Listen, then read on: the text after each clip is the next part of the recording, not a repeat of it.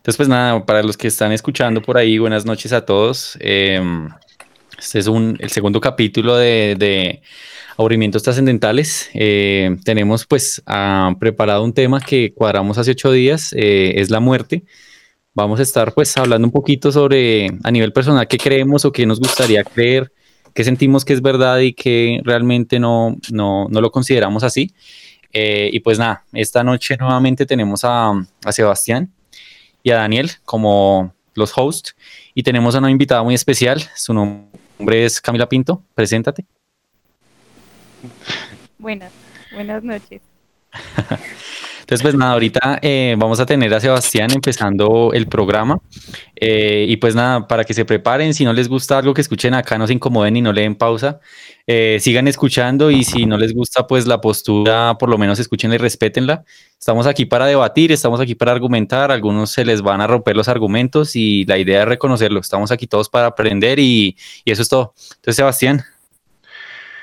Bueno, yo creo que para comenzar lo ideal sería que bueno, primero entender que pues la muerte, igual que tratamos el tema la semana pasada del amor, pues son relatos que nosotros mismos nos contamos sobre esto, ¿no? Sobre la muerte, son creencias que tenemos, culturales, sociológicas, familiares, de amigos, etcétera. Y y nada, entender también como que todo lo que este tema de la muerte así no lo podemos experimentar o lo podemos experimentar solo una vez en la vida o en la muerte, bueno, no sé cómo se diga. Eh, pues nada, nos puede enseñar mucho sobre cómo vivir, de apreciar la vida, de apreciar los momentos. Depende de la forma en la que uno tenga el concepto de la muerte, pues cambia el concepto de la vida. Yo creo que también por eso queríamos coger el tema tan rápido en el podcast. Y yo creo que comenzar con pues, la perspectiva que cada uno tiene de la muerte. O sea, ¿qué, qué pasa cuando, bueno, dicen que fallecimos? ¿Qué, ¿Qué, hay en ese momento? Entonces, yo, yo termino la ronda. Comienza Daniel, porfa. Dale. Bueno, eh, pues yo, a mí me cuesta pensar en, en, en uno más allá donde nos vayamos con nuestra conciencia, porque creo que es muy pura, es muy, muy mundana, muy terrenal. Y yo creo que más bien eh, nos quedamos en, en ese intervalo de tiempo como cuando estamos dormidos y no, no somos conscientes de, de que existimos, sino que solo somos y ya. Para mí puede ser como la más lógica. Hay, hay, algo que dice Daniel y creo que esto lo hablamos ya hace, hace unos años, eh, no sé si se acuerde, pero decíamos que eh, dormir era como esa, esa prueba gratis que le da la vida a ustedes saber qué es la muerte. Mm. Y, y, es, digamos que, y la comparto porque realmente es una de las, de las perspectivas como más, o bueno, posturas como más negativas, pero realistas desde mi, desde mi forma de verlo. Eh, de lo que es realmente la muerte, parce. Si usted se da, se, se da cuenta, su, su conciencia pierde todo poder cuando usted está dormido, ¿sí? No hay sentimientos, no hay percepción ni siquiera del tiempo. Y, y a partir de ahí es, es, es todo, güey. O sea, literalmente cuando, cuando, cuando ya nos llegue la hora, marica, va a ser algo así. Y por poner un ejemplo la gente que ya murió hace un año, en este momento no, si hubiera una conciencia, en ese plano, como lo, como lo dice Daniel, ni siquiera hay percepción de tiempo, no hay cansancio, no hay absolutamente nada, simplemente es la nada en el sentido literal. Entonces, desde mi perspectiva, esa es como lo que, lo que, lo que creo eh, firmemente y que quisiera no creer, ojalá hubiera algo más, más trascendental como lo dice usted, porque cada uno nos ponemos como unos cuentos propios para, para darnos como un poquito más de feo ánimo, ¿no? Em, pero pues nada, esa, esa es la mía. No sé tú, Camila, ¿qué, qué opines sobre eso? ¿O qué postura tienes? ¿Qué piensas de esto?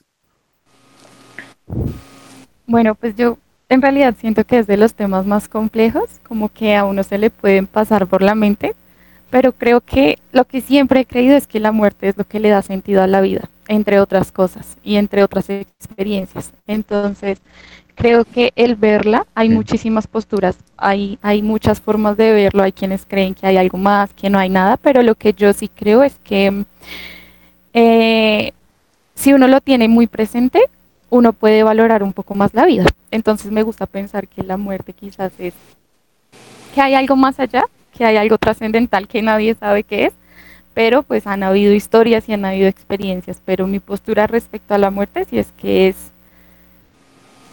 sin ella yo creo que la vida sería, no sería, no sería en realidad. Ok. Pero entonces, antes de que empiece, Sebastián, yo entiendo que tú le das, digamos, como ese sentido de qué valor le da la muerte durante la vida que uno tiene, ¿no? Pero ya llegando al punto donde tú falleces, ¿qué crees que hay allá? ¿Crees que hay realmente una trascendencia, de pronto un cielo, eh, no sé, una reencarnación? ¿O realmente estás de acuerdo con lo que dice Daniel y lo que digo yo de que no hay absolutamente nada? En realidad yo sí creo que hay una reencarnación. Y no, no creo, sí, creo, en realidad sí, sí hay una reencarnación. Y quizás muchas veces hay momentos, digamos, o experiencias quizás donde uno puede tener déjà vu, donde uno puede sentir que ya vivió algo, donde uno puede pensar que uno ya pasó por eso y tal vez sea por eso. Tal vez sea un error en la matriz, tal vez sea que hay otro mundo, tal vez sea que pueden haber muchísimas posibilidades, pero yo una vez alguien me, me contó de un psiquiatra que hablaba sobre la reencarnación y bueno, quizás más adelante les cuente, pero desde ahí dije, es posible, es posible. Sí. Sebastián. Bueno, Pillo, primero quería decir como mi postura frente a eso de la reencarnación. Es que hoy, justo estaba viendo un documental de la muerte y, o sea, como que donde estaba el alma y toda esa vaina y hablaba como de un chino que creía que, bueno, que había reencarnado y que no sé qué. Y se hicieron severo documental de dos horas sobre la imaginación del niño. pero, pero me pareció muy loco pensar. Después dije, oiga, ¿y qué pasa si esa chimbada lanzamos una bomba nuclear y todos nos morimos, güey? Es que y todos los espíritus así como, ¿y ahora qué hacemos? Entonces, pues nada, se joden. No, lo ¿Te imaginas? ¿Cierto, no? Punto débil para la reencarnación. ¿Qué pasa si completamente todo desaparece? ¿No? Los espíritus por ahí rondando, no. Eh, bueno, mi posición frente a la muerte. Eh, no, yo sí creo que no hay nada. nada, nada. O sea, ni estar dormido, ni, ni, nada, bueno, O sea, yo creo que uno deja de ser. Igual, es como, yo le había explicado un poquito a Daniel. O sea, es como mi, mi postura positiva eh, para apreciar la vida, así parezca lo contrario. Porque mientras que uno, cuando uno cree que comienza a haber más cosas detrás de la muerte, o sea, bueno, yo creo que el que más, los, los, que más son los musulmanes o el cristianismo, o sea, como que hay el cielo y por allá es, una chimba, pues uno comienza a apreciar menos la vida, o sea, la comienza a desprestigiar. Ya cuando uno le comienza a bajar el nivel, entonces, bueno, no sé, somos energía después de la muerte, yo qué vas a ver.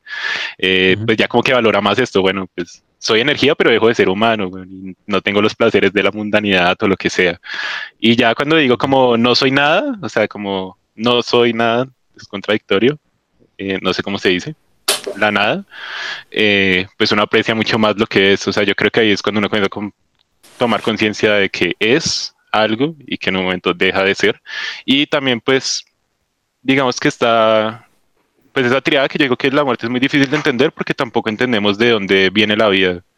O sea, como, como los griegos que pensaban como, no sé, o sea, que el espíritu se muere, llega y sale y vuelve y se mete en otra vida, pero es que tampoco entendemos de dónde viene la vida, o sea, no sabemos cuándo el espermatozoide y el óvulo, pum, cuando nace el espíritu en el espíritu, el alma, en esa cosa. Entonces es como igual de difícil de comprender, o sea, yo creo que si uno ataca por los dos lados, como el origen de la vida y el fin de esta, pues puede llegar a entenderlo más. Y ya, o sea, esa es mi postura de, de que no hay nada y me hace sentir una angustia ni la hijo de puta, pero también tranquilos, ya tampoco hay que negar Estoy que lloro, güey. Yo, toda la semana llevo traumado. pero bueno, no, igual creo que hay preguntas que uno se puede ir haciendo como para, para entender la muerte, para pensarse maricadas de la muerte. A lo mejor es una chimba. a lo mejor lo que estamos hablando ahorita, o sea, comencemos a hacernos preguntas estúpidas de la muerte y ver a qué llegamos, güey. Sí, porque igual Entonces, no estamos en una, no hablando de, de una verdad absoluta, ¿Entonces escúchame? Ya. Sí. De que no hay una, una verdad absoluta y, pues esas posturas son, son, son curiosas. Digamos que aquí la que más trascendencia le ha dado al tema eh, hasta ahora es Camila con el tema de la reencarnación. Creo que los tres estamos bastante negativos por esa parte. Sí. Demasiado, no, no, lo esperaba, la verdad. Creo que hice bastante. sí, bastante. Entonces, eh, digamos que Camila, en, en, con base en lo que nosotros creemos que creo que estamos, nos dividimos en dos equipos acá.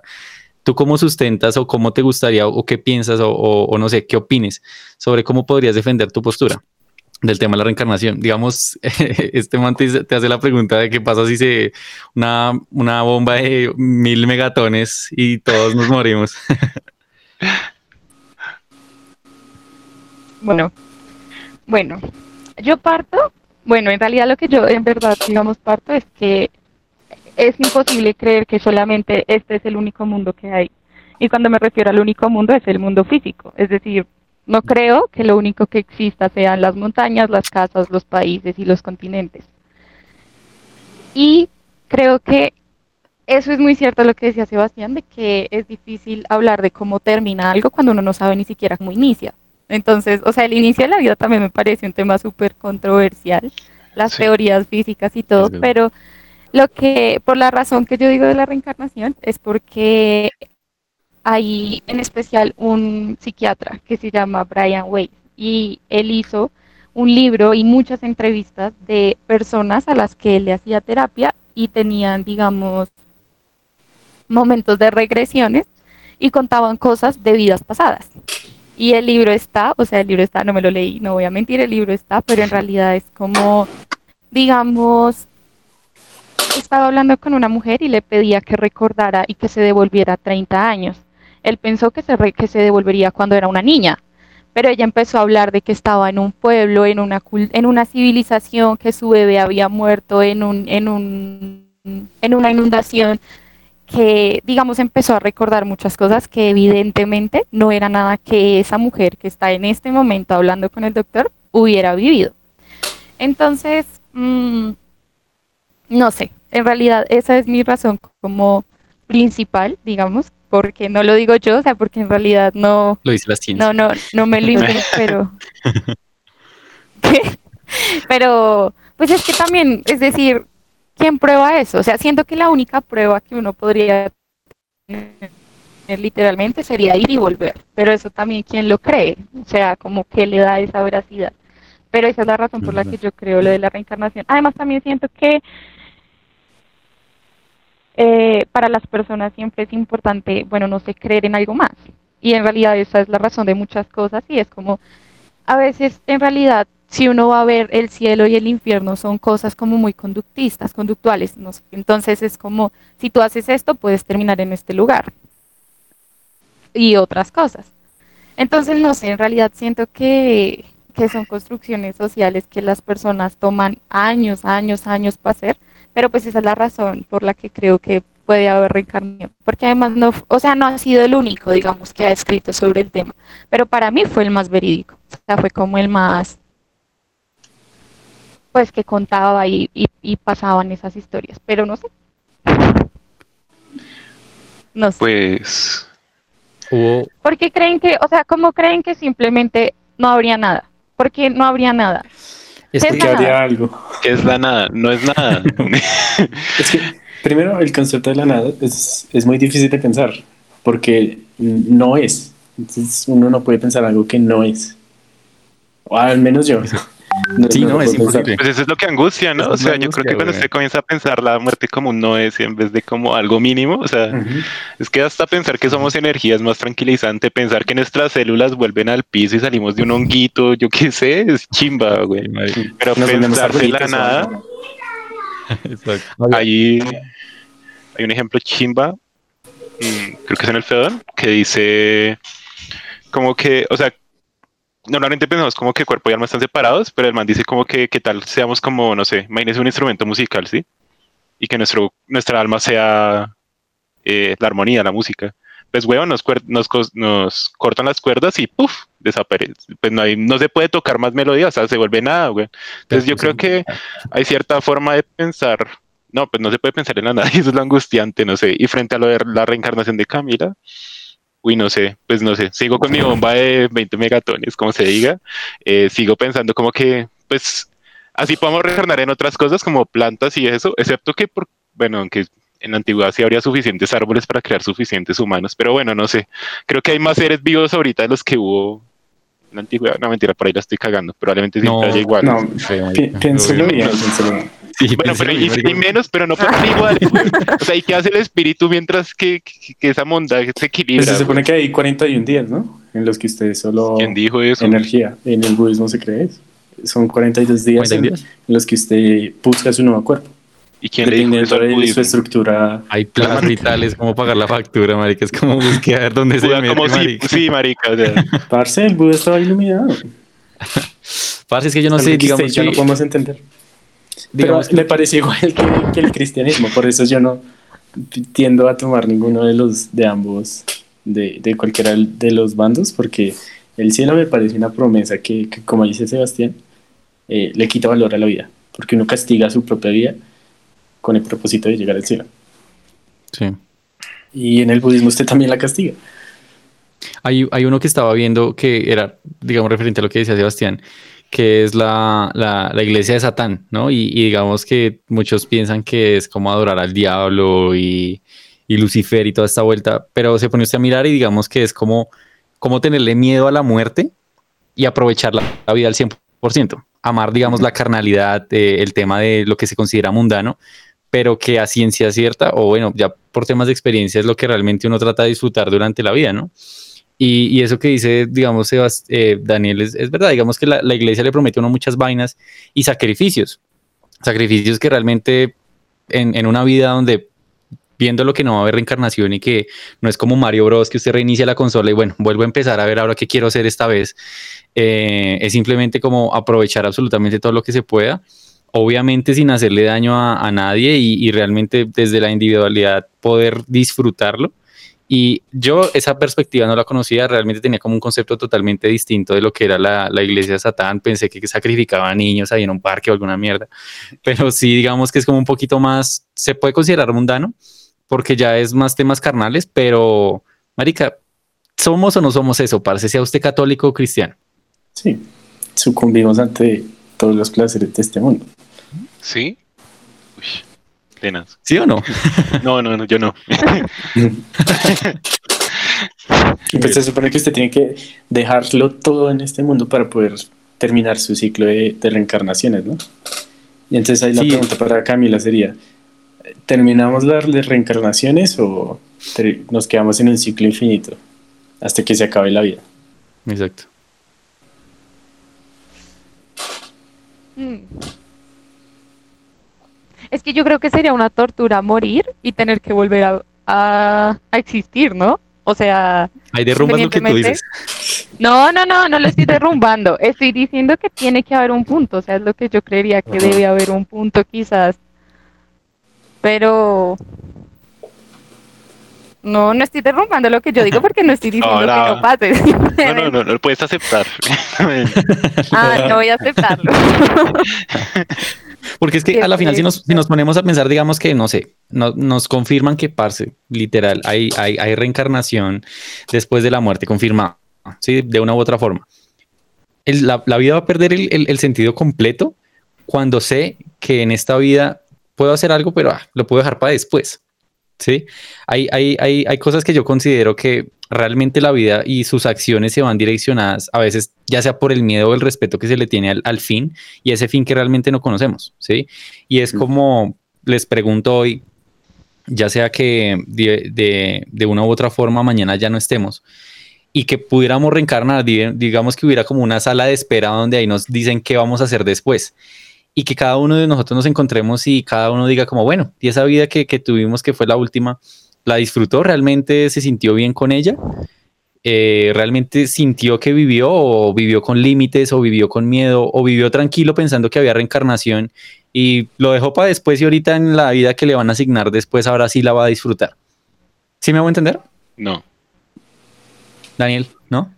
Eh, pues, me, me confundí un poquito sobre que la vida perdiera todo el significado si pudiéramos confirmar las reencarnaciones. Depende usted cómo le dé el significado a la vida. Porque, Es que digamos, para que me entiendan, para no perder la idea, era como, siento, digamos que el, el tema de el respeto que se le tiene a la muerte y el no saber qué hay más allá, hace que las, las vidas de las personas se direccionen de una manera mucho más fuerte, eh, ya sea por cumplir sueños, por, por alcanzar unas metas que parecen imposibles, ¿sí me hago entender? Sí. Cuando usted sabe que va a tener de pronto otra oportunidad después, eh, llámelo por, por temas, obviamente no de pereza, sino de pronto de, de saber que hay otra oportunidad, que tengo dos oportunidades. Y cuando usted sabe que tiene dos oportunidades, usted sabe que podría cagarle y queda un poco más tranquilo. A lo que yo voy es, la muerte se le tiene un, un respeto grande y el hecho de saber que no hay nada más allá es lo que le hace a usted disfrutar de toda esa carnalidad, de la mundanidad, de, de cumplir sus metas a cabalidad y, y meterle 100%, porque usted sabe que ahorita, si mañana se muere, papi, lo que haya hecho, es digamos como lo veo yo, no sé si me, me hice entender mejor, ¿sí? Pille que, qué pena, frente a lo de reencarnar, pues a mí tampoco me tranquiliza reencarnar, par, a mí. o sea, me quedo, quedo en las mismas, güey, porque reencarno en otra cosa, bueno, excepto, eh, sacando la excepción de que uno se acuerde de su otra vida y que sea consciente que va a reencarnar, que no lo soy ahorita, yo no sé la gente esa cómo hace, bueno, el budismo por allá lo intentará, pero chimba, bueno, chimba la gente que lo logra. Pero si en mi otra vida no soy consciente de lo que fui, o sea, ¿qué somos? Pues somos conciencia y, y, lo que nos rodea. O sea, somos esa unión de dos cosas. Entonces, si voy a nacer en otro lado, por allá en la India, haciendo otra cosa, pensando otras vainas, pues dejo de ser yo. Entonces me dio lo mismo morir que seguir existiendo porque, o sea, la reencarnación tampoco me trae ninguna tranquilidad. Daniel, sígala. Y, que, y creo que es ese, el mismo miedo que nosotros tenemos. Para mí es ese miedo que nosotros tenemos a, a la muerte. Que eh, nosotros no somos, no somos quien somos, sino somos un constructo de lo que pensamos que somos. Entonces, digamos, un pez no sabe que es un pez, un pez solo, solo es. En cambio, nosotros nos ponemos nombres, nos ponemos etiquetas, nos ponemos estratos, nos ponemos todo. Y todo eso es para formar una identidad. Y nuestro miedo a la muerte es perder esa identidad, saber que uno va a tener que dejar de ser uno mismo. Por eso es que uno llora a sus seres queridos, porque en, en un sentido uno deja partes de uno en la otra persona. Y al dejarlo ir, también tiene que dejarlo ir a, tiene que dejarse ir a uno mismo. Lo que uno dejó en esa persona, sí, tiene toda la razón. Y no, sí, la única opción chimba es resucitar. Eso sí, si me, la, si me la pagan, todo bien. Sí, como Jesús, pues Jesús resucitó en su cuerpo con su conciencia. Mm. Ese sí no tuvo problemas. Pero, pero, sí. pero a usted le gustaría resucitar, o sea, eh, si yo le diera la oportunidad sí. de escoger los años que pudiera vivir, ¿cuántos viviría? 255. ¿Por qué? Todo exacto. Porque ahí se acaba la. Ay, no mentira, iba a decir un chiste de sistemas. Nada, parece. Por favor. sabía lo que iba a decir. Bueno, nada, nada, chiste marica. eh, no, no sé. Oiga, sí, esa pregunta es bien, bien importante, me parece. Bueno, cada uno hace una ronda respondiendo cuánto quiere vivir. Eh, pero conste que a los 100 años ya no estamos todos vueltos mierda, o sea, se alarga el plazo. Hay en cuenta que usted es como un vampiro. Breve. Listo, listo. Okay. Eh, ¿Quién quiere comenzar? 300 años. Chimba. ¿Por qué? No, mentira, 200. ¿Por qué? Porque 300 es muy, es muy poquito. no sé, weón. ¿Qué respuesta racional quiere que le dé? No, yo pues quiero, no sé, quiero que me diga sus razones para las que quedarse en este mundo. Pues yo creo que pues hay gente como que dice como que si uno vive mucho tiempo, pues finalmente conocería todo y se aburriría de todo. O sea, como el que vive eternamente, pero pues no estamos hablando de una eternidad, estamos hablando de un tiempo constante todavía. Entonces sí. yo creo que igualmente, pues hay muchas cosas que conocer y cuando usted ya termina de conocer todas las cosas, el ser humano se anda reinventando solo. Entonces yo siempre siento que siempre hay cosas que conocer. El tiempo no bastaría, güey. O sea, ponernos un tiempo, estamos haciendo una pregunta re estúpida. Eh, no creía, pero güey. sí, sí, sí. O sea, como si mañana le, le pudieran regalar X más años, ¿cuántos quisiera, güey? O sea, sí. pues nada, weón. 100 porque me angustiaría y cuando tuviera esos 100 pido otros 100. y así, ¿no? esa sería mi solución. Y como pido otros dos deseos, pero pero no, no sabe que pues, no hay un tiempo exacto. Yo creo que con 200 yo ya estaría mamado. 200 ocurren muchas guerras y ocurren muchas masacres y, y muchas vainas, ¿no? Ya, ya como que con 200. No sé con 100, pues si no sé con 100 cuánto, qué tan mamado esté, weón. Y a sus veintipico que... años ha vivido como 200 años de masacre de otros países viviendo aquí en Colombia, sí. weón. Entonces... Me iba a decir que tenía, tiene una mente de abuelito, pensé que me iba a decir algo así. pero, pero pille que, por ejemplo, bueno, mi abuela, que no se ha muerto, tiene 97 años, yo creo. Y yo creo que ya la señora se quiere morir, güey. Yo creo que ya también se cansa. Pero no sé si se quiere morir porque ya la vida fue suficiente o porque está re deteriorada físicamente. esa es otra. O sea, lo que decía Entonces, Daniel, que fuéramos como vampiros, güey. Porque es que ya verse usted en una cama, güey. O, o, vegetal, marica, que, que literalmente lo tenga que usted arrastrar a cualquier lado. Que usted no pueda tomar ninguna acción, ni siquiera física por usted mismo. Yo digo que esa mierda debe ser muy deprimente, güey. O sea, sí. por lo menos, no sé usted, bueno, Daniel eso sí lo tiene re, re, re, claro, creo, que llegar a un punto de invalidez debe ser muy, muy complicado y, y, y, afrontarlo no es fácil para todos. Mucha gente que tiene la fortaleza suficiente, yo digamos que digo que si fuera en, mi caso personal debe ser muy complicado, pero bueno, nos estamos saliendo de, la pregunta. Em, entonces, los años. Camila. Hmm intentando no ser tibia y tener una respuesta un poco concreta. Sí, es que depende mucho de las condiciones. Ah, yo creo, en un caso re loco, re loco, re loco y viviendo bien, una, mil años. Imagínense todo lo que podría pasar en cada siglo, pero en buenas condiciones y con alguien que también esté en buenas condiciones. O sea, que no tenga yo que ver morir a alguien o a... No, eso sí. Si no, Oiga, qué buen tema cierto. La verdad, esa, era lo, que, digamos, yo quería decir porque no es, o sea, en mi opinión, digamos que digo que 100 años estaría bien. Porque es que hay algo que obviamente depende de cada uno, pero en mi, en mi caso personal, ver morir a la gente que uno ama debe ser muy duro, weón. Digamos, no sé. lo que decíamos ahorita. Exacto. O sea, no sé, sus hermanos que son menores que usted, weón, digamos en, el ejemplo de, su hermano menor. Yo tengo tres hermanos menores.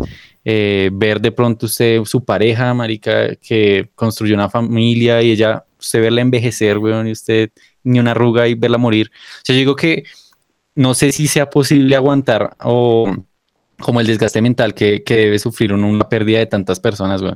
Porque a la final, ¿de qué sirve vivir tanto tiempo si usted no puede disfrutar de la gente, güey? Que es, que es, digamos, como uno de los placeres más grandes que tiene la vida. Tener usted de pronto alguien que lo acompañe, eh, amigos o, gente que realmente usted le alcanza a tener un aprecio. O sea, yo digo que 100 años, más de 100 años, no, no me gustaría vivir. ¿No? ¿Cuántos quiere vivir? ¿Cuántos quiere? 99 años. Ahí podemos ver No más viejo. Daniel. Yo digo que yo digo que preferiría vivir los años que tengo que vivir. Y yo sé que me van a decir que soy muy tío ah. pero yo creo que no hay nada, no hay nada, absolutamente nada en este mundo que valga tanto la pena como para quedarse mil años. No hay nada en, este oh. plano terrenal denso que yo quiera ver. No, no sé de qué me serviría ir a ir de, vacaciones a, Marte. No sé para qué me serviría conocer Android. No sé, no sé. No, no encuentro sentido tenerme que quedarme mil años para presenciar todo ese tipo de cosas. Creo que no le añaden valor a mi vida. Por eso preferiría morirme en el tiempo que me tengo que morir. Camila, réplica. Ahora Isabel, pues, me quiero morir. Ah. no sé, no sé. Creo que sí se trata como también de la personalidad que uno tenga. Digamos, si uno se impresiona mucho con las cosas nuevas y si uno siente que quiere conocerlo y saberlo todo, pues quizás uno nunca siente que ha vivido suficiente para hacerlo. Quizás siempre haya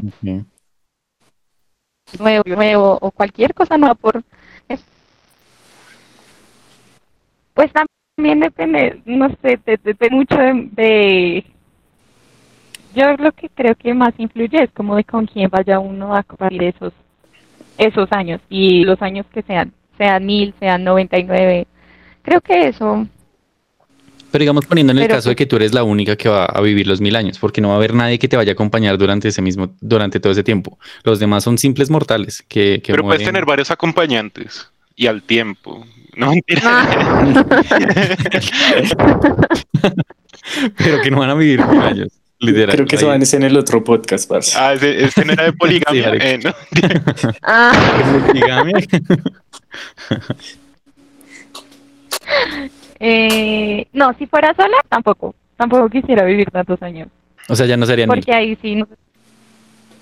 no. ¿Cuántos? ¿Cuántos entonces? Ay, por Dios. Eh, sí, me conformaría. Es que nunca va a ser suficiente. Sí. Yo digo que nunca va a ser suficiente. ¿Por qué no? Porque lo que tú dices, o sea, yo, puedo vivir 100 años y listo, voy a ver muchos avances, voy a impresionarme con muchas cosas. Puedo vivir mil y me voy a seguir impresionando.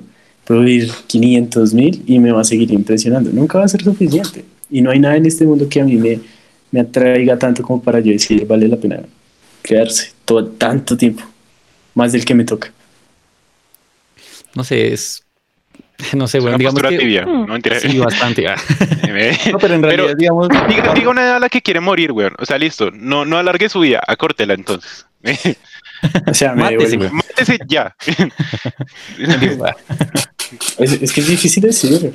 No, pero No pues si todos dijimos una estupidez, usted también Bueno, puede. voy, a decir cualquier. Sí, voy, a, voy a decir que 40, 40 y tal. frente y tantos años. O sea, va a tener sus hijos y los va a dejar ahí tirados. Sí, chingando. ¿por qué no? Como un día, como no, voy por el desayuno y no, ñero, ya, me volvió, No, y- se me murió, güey. Se mata además. Pues, pues Sí. igual me va a morir, ¿no? Uy, no, Pero no, con, ese, con ese argumento. no, o sea, Pero- no, no, no, no. no, no, no, Sí. Ese, Falacia, no. falacia argumentativa. Sí, falacia. No, no, no. No, no, Como- Es como, como pues esa es que yo, no le- yo a ustedes no les dije nada que 500 mil años, que mil años. Ah, célico, célico.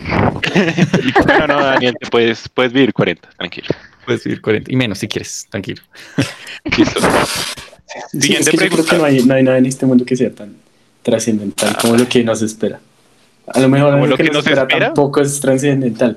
Pero ¿Ve? O sea, que lo ¿qué nos este espera? mundo ¿Qué nos espera, según usted? Pues ya les dije que nos vamos a quedar dormidos. Pero vivo. Pero durante el proceso, No, no, porque no. acuérdese, y eso lo hablamos la vez pasada, el resultado vale mierda. La vaina es el proceso. ¿Cómo así? Ah, sí, sí, sí. No, eh, Sí, lo que usted hace antes de dormirse. es el final, weón. El tema es el proceso para llegar allá. ¿Sí? ¿Sí era eso. ¿Y qué, qué- qué- qué haría usted tan trascendental en este mundo como para quedarse mil años? ¿Yo? Ah, no, William, sí. Cual- no, cualquiera. ataque. eh, respóndeme No, cualquiera. no, yo dije 200. no, sí, mi- yo también dije. No. Entonces, no, ya todos le bajamos, ya, no, ya, tío Akira. No, 200 años está bien. bueno, Creo que el que más años se dio fue Sebastián, porque tú, Cami, ya dijiste que, que serían solo 100, ¿cierto? Pille que una cosa que me parece interesante es, bueno, ahorita que ya no lo de ver a la gente que quería morir, yo creo que, pues, no sé, tal vez por mi familia, como que nunca le hemos dado mucho peso a eso. O sea, mi papá ha estado a punto de, irse dos veces y siempre en la sala del hospital es como, ay, vaya y tome si me muero, weón, relájese. como igual todos nos tenemos que morir, o sea, realmente somos muy relajados frente a ese tema. Es que chimba, weón. Entonces yo creo que no hay que sufrirlo tanto. O sea, también yo creo que tengo esa parte relajada. O sea, igual yo creo que lloraré y no sé qué. O quién sabe, o tal vez diga como, ah, me voy a emborrachar y ya aquí, putas. Igual no hay nada que uno pueda hacer, bueno. O sea, yo creo que hay un proceso de sufrirla y ya después desapegarse de lo que pasó porque es el pasado y punto. Entonces, pues tampoco me, me dolería tanto eso de que todos a mi alrededor se murieron, pues conocería más gente y más gente se moriría. Pero, pero no, o sea, como normal, vivir 200 años me parece Esa, perspectiva que tenía de Sebastián, yo no sé, o sea, yo no la, no la, no la puedo compartir igual, weón, porque digamos que de lo, de lo, de lo poco que, que, que he vivido, weón, experimentar la pérdida de un ser querido, por lo menos en, en mi posición, es una vaina muy fuerte, weón, o sea, porque ya sea, llámelo por, por el contexto de que ya uno entiende que se acabó la vida, o usted como desde el punto de vista como, pues, maric, todos vamos allá de un lado a otro, solo estamos en una sala de espera del tamaño de un planeta y ya, weón. Que esa es una perspectiva muy chimba y que me gustaría adoptar, digamos, desde hoy, weón, porque me encantaría ser así relajado con eso. Em, pero digamos que, bueno, uno se, arra- se arraiga tanto a veces de pronto a- al tema de la cultura o, o, digamos en un país como el de nosotros que se ha vuelto tan católico y todas estas, estas creencias de que, de que es simplemente el final y todo, no sé, es como un contexto tan triste, parce, que, que por lo menos en mi caso se ha arraigado mucho de pronto por, por lo mismo de, mi familia y me cuesta verlo de esa forma. O sea, digamos que lo que dije ahorita, me dolería mucho ver gente morir, weón. O sea, es como, no sé, marica, es algo que, que no, no, lo, no lo veo, digamos, como fácil de afrontar. O sea, ahorita no lo, no lo, no lo logro realmente verlo como usted lo ve. No sé ustedes. yo, yo estoy totalmente de acuerdo con, con Sebastián. O sea, es, no es como uno ser insensible, sino comprender que, que para allá también vamos nosotros y que es un proceso que tiene que pasar esa persona. Y lo mejor que uno puede hacer es no, eh, ¿cómo se dice? Como, eh, no sé, como, como extrañarlo, sino agradecer su vida y, y, y celebrar lo que la persona fue en vida más que la pérdida que produce para nosotros, porque al final, para él, eh, es diferente, como lo, lo experimenta el muerto es diferente como, como lo experimenta uno. Sí. Y si es una persona que lo quería a uno, a lo mejor no lo quiere ver a uno sufriendo. Voy, voy, Sí, yo que hay, hay que celebrar la vida más que llorar la muerte. llorar la muerte. Voy a meter ahí una, una, una, una vaina, digamos. Pero que Camila no ha dado su posición, pere, perro. No se afane. ¿Qué piensas frente a la muerte de seres queridos? Dolor, pasión, no es pasión, todo hijo de puta, no. Es dolor. Ah. Eh, no, no, no. Eh, ¿Qué piensas? Ya, no la cago. No, pues, pues la verdad creo que sí son un poquito insensibles, un poquito, porque pues uno puede conocer a muchas personas, o sea, muchas, muchas personas en el mundo hay muchas personas, pero no todas van a significar lo mismo. Y es cierto de que seguramente si esta persona no está y era importante, no va a querer que uno la pase mal. Pero no, es que definitivamente con eso sí estoy de acuerdo con, con Willy, porque yo pienso, digamos, tengo una hermana mayor y soy muy unida a mi hermana mayor. Y yo no me veo, o sea, el día que ella, o, o sea, él, especialmente ella, como que eh, el día que ella falte, yo creo que no, no, o sea, yo no podría, creo que mi vida cambiaría completamente y pasa igual, se muere cualquier persona cercana, es, es, en realidad no, no, quizás es una buena forma de verlo porque quizás sí, o sea, obviamente todos vamos para allá, todos en algún momento pues vamos para allá pero uno nunca está listo. O sea, siento que igualmente ustedes dos nunca van a estar listos y no va a ser como, como, ah, bueno, listo, murió y semanas después no pasa nada. Siento que, que no va a ser tan sencillo porque esos son duelos y son apegos que, mm, o sea, no, yo, yo digo que no, que no son como tan, tan pasajeros. Sí, la verdad, sí. Sebastián. Listo. Perdón. Señor, eh, uy, apagué el celular. Eh, ¿Qué iba a decir? Pues bueno, o sea, creo que aquí estamos tomando un punto de vista no tan paila, porque es que, bueno, por lo menos mi papá, pues tiene que 71 años, entonces, pues ya ha vivido mucho, ¿no? Entonces yo creo que ahí sí no, pues no me dolería tanto, me dolería, o sea, hay cosas que yo sí diría, uy, paila, por ejemplo, si un amigo joven se muere, bueno, ahí sí, como que, o sea, esas muertes como lo que pasó el otro día con Juliana y todo eso, paila, weón. O sea, yo creo que, porque uno tiene planes a futuro, o sea, yo ya digo mi papá, o sea, hasta cuando comenzó el COVID, sigo pensando como, pues le puede dar la gripe en cualquier momento y puede pasar. Ojalá no, pero puede pasar, weón. Ujú. Pero pues con un amigo joven uno no se lo espera, o sea, amigo, tío le da COVID mañana y se muere y yo sí quedo vuelto mierda, o sea, sería como, no, ¿qué pasó acá? Eh, ahí sí, pero digamos que hay una frase, bueno, frente a lo que dijo Camila, que era como, pues, bueno, no sé si es 100% verdad, más por lo que yo digo, pero dicen como que la muerte siempre llega a destiempo y es como que la muerte nunca llega en el tiempo apropiado. O sea, como que usted, sí, lo que decimos, como usted tiene 97 años y usted dice, no, 10 añitos más, todo bien, pero que me faltó a un poquito. Sí, correcto, siempre sabes tiempo. Pero pille que con lo que yo he vivido, por lo menos con mi familia, pues eso me ha cambiado un poquito la perspectiva. O sea, yo creo que mi abuela se quiere morir hace rato y lastimosamente aquí no hay eutanasia. Todos queremos, suena piro, pero todos queremos que se muera, aparte también que también descanse, esa vaina de estar mantenida ya es muy tenaz, de no poder pararse, de no poder tomar el sol, nada, bueno, muy paila. Entonces yo creo que no siempre llega a destiempo, cuando llega a destiempo sí duele y más si pensamos que llega a destiempo con nuestros seres queridos que ya son muy mayores.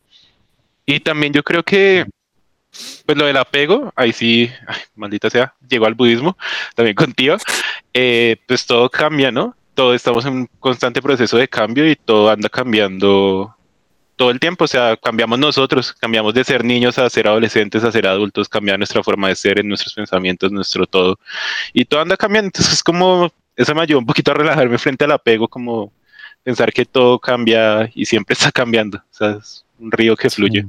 Entonces, nada, ese es mi punto de vista, sigan discutiendo. Hay, hay algo que yo, digamos, y vuelvo y juega lo que les digo de que a mí se me hace algo muy complicado. Digamos que ya esto es an- anécdota que, que ahorita está pasando, digamos, en, en mi familia.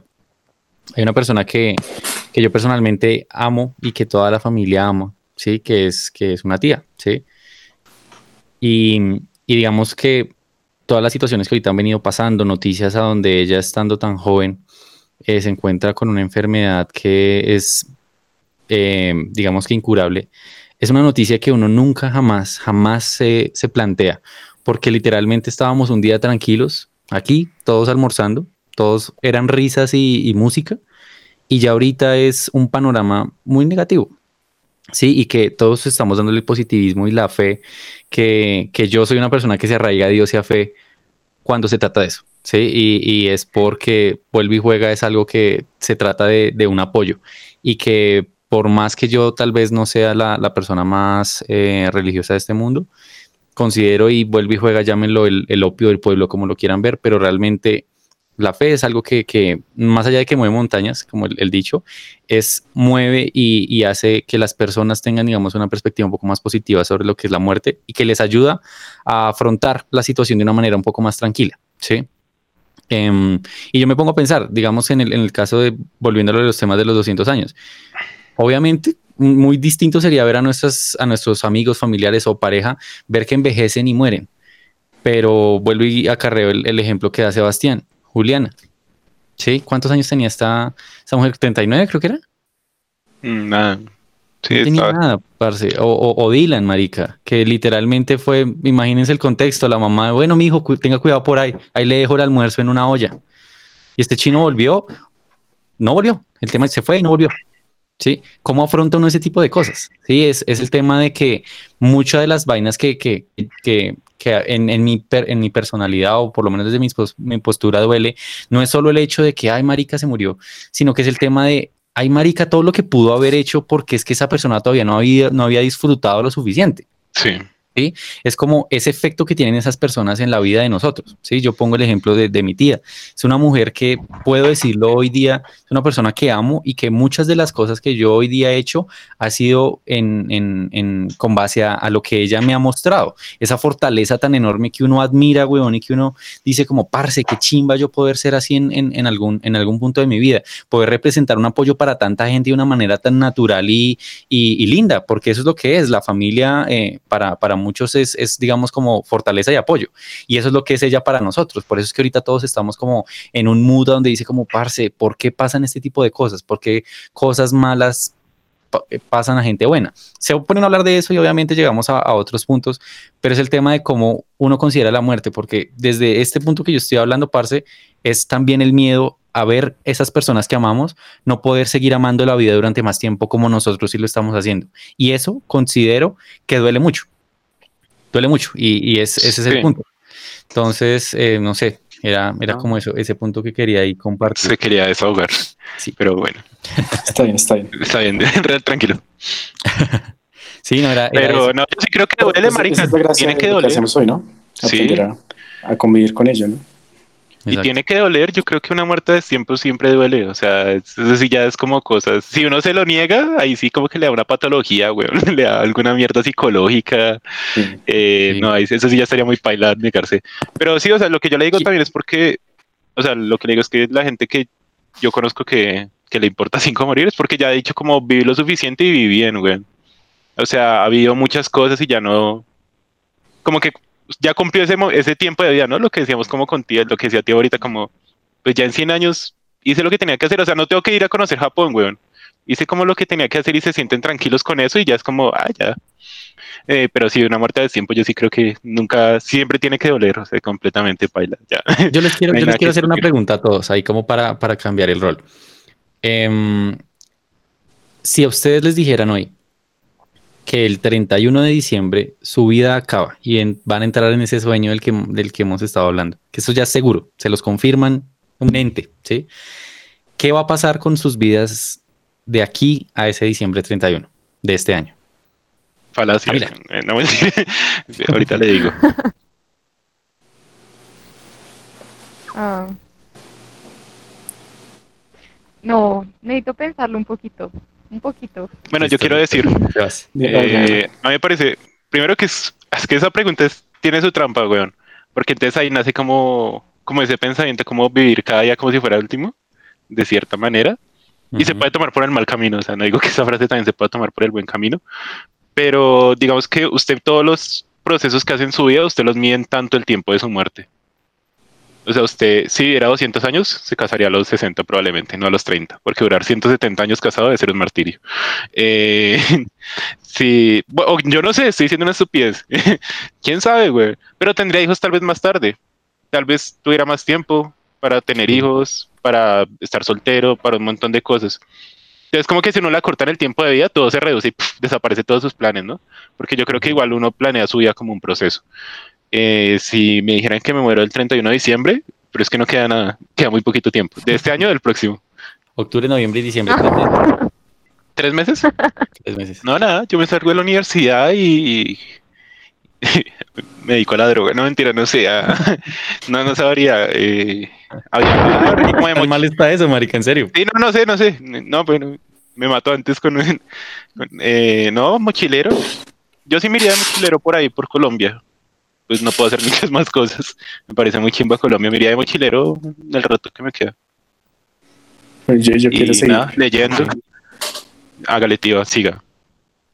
Entonces, yo, yo creo que esto mucho, tiene mucho que ver con lo que yo les he dicho millones de veces a, Sebastián y, Andrés, y es que eh, uno tiene que concentrarse en uno. Uno tiene que hacer las cosas que lo llenan a uno, porque ¿qué es uno después de la universidad? ¿Qué es uno después del trabajo? ¿Qué es uno después de, mm. de que todos sus seres queridos se, se, han ido? Después de que usted no tiene trabajo, no tiene ropa, no tiene comida. ¿Qué es usted? Y yo creo que eso es en lo que uno se tiene que concentrar. Y yo, intento hacerlo día a día, es muy difícil porque no tiene más cosas mundanas que hacer. Mm. Pero yo creo que no cambiaría muchas cosas. Estaría con, con mi familia. ¿Seguiría en la universidad? A lo mejor sí, porque no aprender hasta que me muera. Quisiera leer mucho, mucho, meditar mucho también. Yo creo que ese es el valor de la vida, concentrarse en las cosas que lo hacen usted. usted. Venga, me arrepiento de mi respuesta. Eh, antes de irme de mochilero por Colombia, me pongo una bomba y voy a la finca de Uribe. y ahí sí me mato. Sí, sí, sí. Esa es mi postura. Sí, que como que sí puedo tener un final que sea épico. Sí, que marica, es que mochilero. no, hay que tener. ya, perdón. Sí. Me encanta, me encanta. Camila.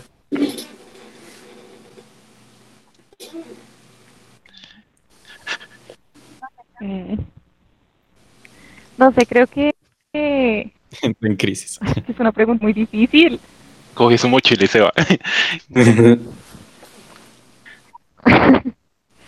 no, yo creo que también en realidad lo pasaría mucho tiempo con mi familia. Y no es uno que hace. Uno que hace si le dicen que uno se va a morir en tres meses. Yo creo que me hartaría mucho para hacer de cuenta que nunca me dijeron eso. Y después cuando me recuerden que, sí es verdad, Mm. Sí. Hasta que se me olvide hasta mi nombre, pero no sé. ¿Adoptaría un perrito? Sí. Quiero pasar los últimos meses de mi vida con un perrito. Sí. Y... No, no, chicos, la verdad, desvayo con esta pregunta. Es que yo no, bueno, ahí yo quisiera decir dos cositas. Yo no moriría con mi familia, güey. O sea, como con cerca a mi familia. Bueno, no sé, tal vez sí, pero no en la ciudad. Eso, es verdad. No en la ciudad, es que, que, mm. chimba morir en la ciudad, güey. Chimba morir por allá en una montaña, pero en una ciudad. Uno en un hospital, es morir en un hospital es muy deprimente. Eh, y se me olvidó el otro que iba a decir, como siempre. Entonces sigan. Siempre se me olvida lo segundo. falta William. Ah, falta pues, William. digamos que, y digamos que, bueno, hay algunas, pues los que más me conocen, ¿no? Eh, se han dado cuenta que yo llevo toda, toda mi vida como haciendo, pues a la final si nos ponemos a reducir todo ya viendo la muerte a tres meses, una mundanidad enorme, güey, porque realmente todo lo que yo he hecho después de yo ser, em, de yo ser trabajo, porque trabajo llevo trabajando mucho tiempo, reduciría todo a, a esto que ven aquí, que es un piano, güey y qué es lo que más feliz me hace a mí, güey.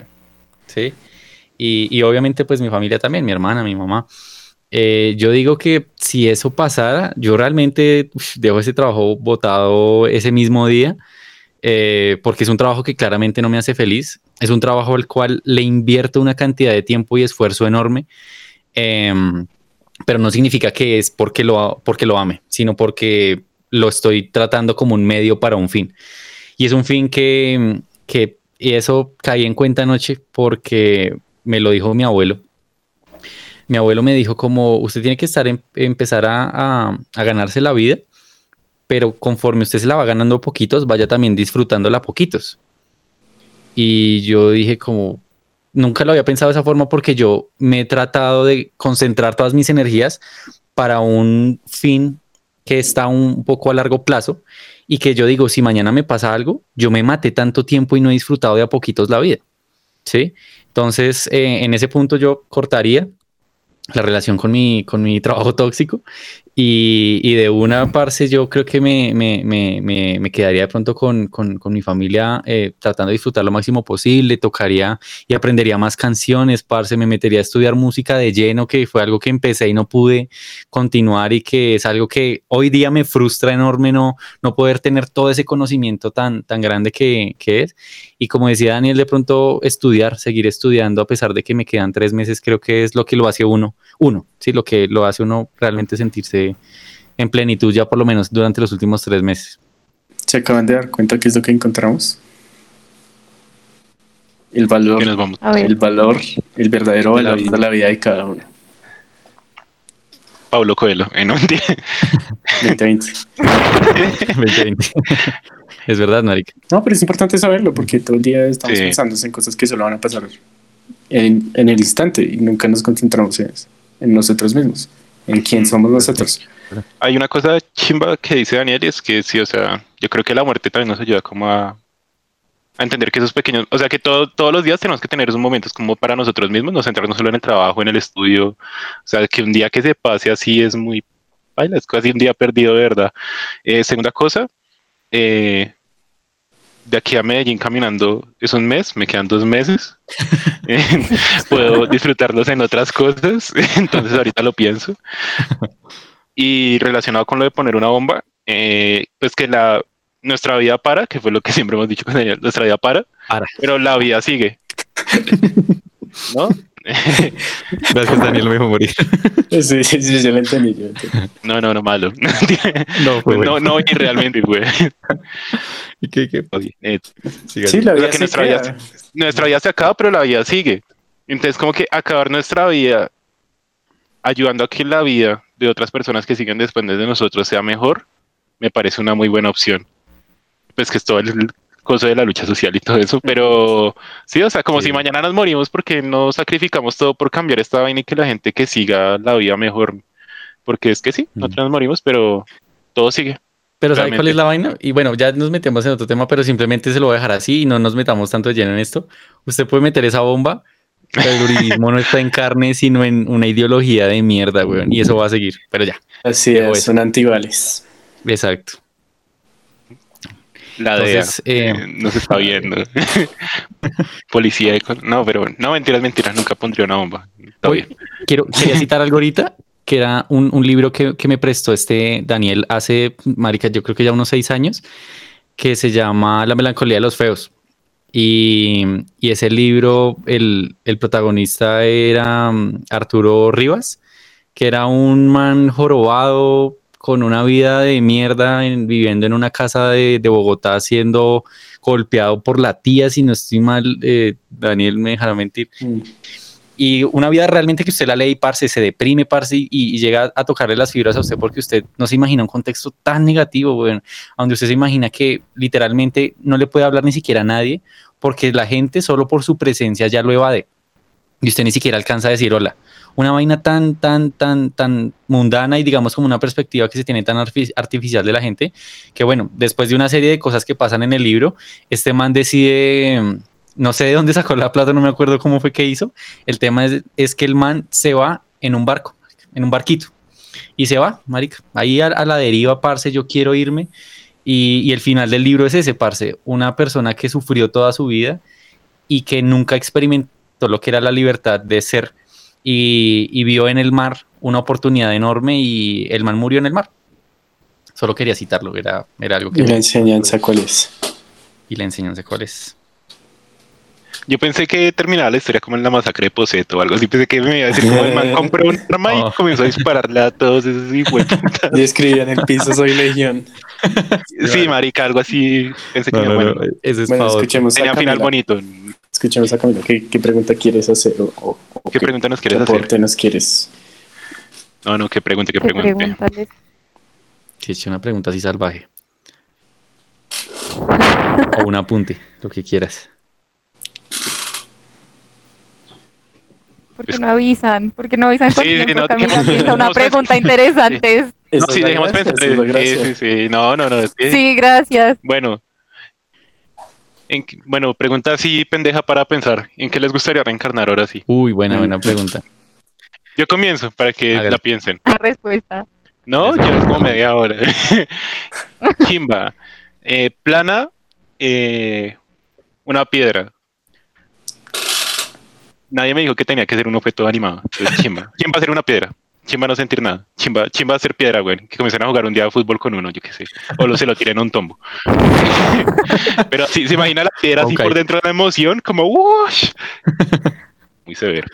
Eh, plan B, una palmera. Chimba, también. Reencarnar de palmera. De, de las altas. Aceite de cocos. No, no sé, es de cocos. No, ¿Y las de, las de las de palma, creo que son las de aceite que son como, no sé en qué parte de Colombia, marica, son como unas vainas de son Esas, como 30 metros, alguna vaina así. Bueno, no sé tanto, pero, pero sí son ratas. Eso. esas. Chimba ver todo desde arriba, ¿no? Y estar muy tranquilo. O sea, ser una planta es ser una existencia demasiado tranquila, como absorber el agua, respirar, ver, to- ver todo como si pudieran ver, pero no como ser, ser Sentir todo. muy loco. sí. Sí, no debe ser una experiencia demasiado tranquila. Y no escogería la respuesta que todo el mundo da, que es un gato, porque por ahí nazco Sí, no, porque nazco en China y me comen, weón, con lo salado que soy. O sea, uno escoge un animal, un gato y nace en otro lado donde se los comen o algo así. No, no, gracias. Pero venga, para, para dejar la pregunta ahí con otra, con otra variable, que sea, digamos, como un animal o un personaje no animado, como una planta, una Lo roca, que usted quiera. lo que usted o un quiera. personaje, o sea, escoger dos, o un personaje que ya de pronto. ¿Qué quiere ser un personaje, güey? Papi, Pero es no que sé. no, no, no Bueno, puedes- responda. Ahí está, no puedes coger a nadie que haya muerto. Breves, breves, breves. Digamos que hablando con el sentido bien, bien anarquista de, de Sebastián, yo diría que si hablamos de un personaje que exista hoy, eh, Sarmiento Angulo, güey. ¿Ustedes se imaginan el cambio? ¿Tienen idea? Yo, yo sería ese, si, si, si pudiera hacerlo. Y si fuera de pronto un animal, marica, un águila, güey, o un cóndor. Bueno, no un cóndor no porque me matan, güey. Aquí, un águila, marica. ¿Por qué?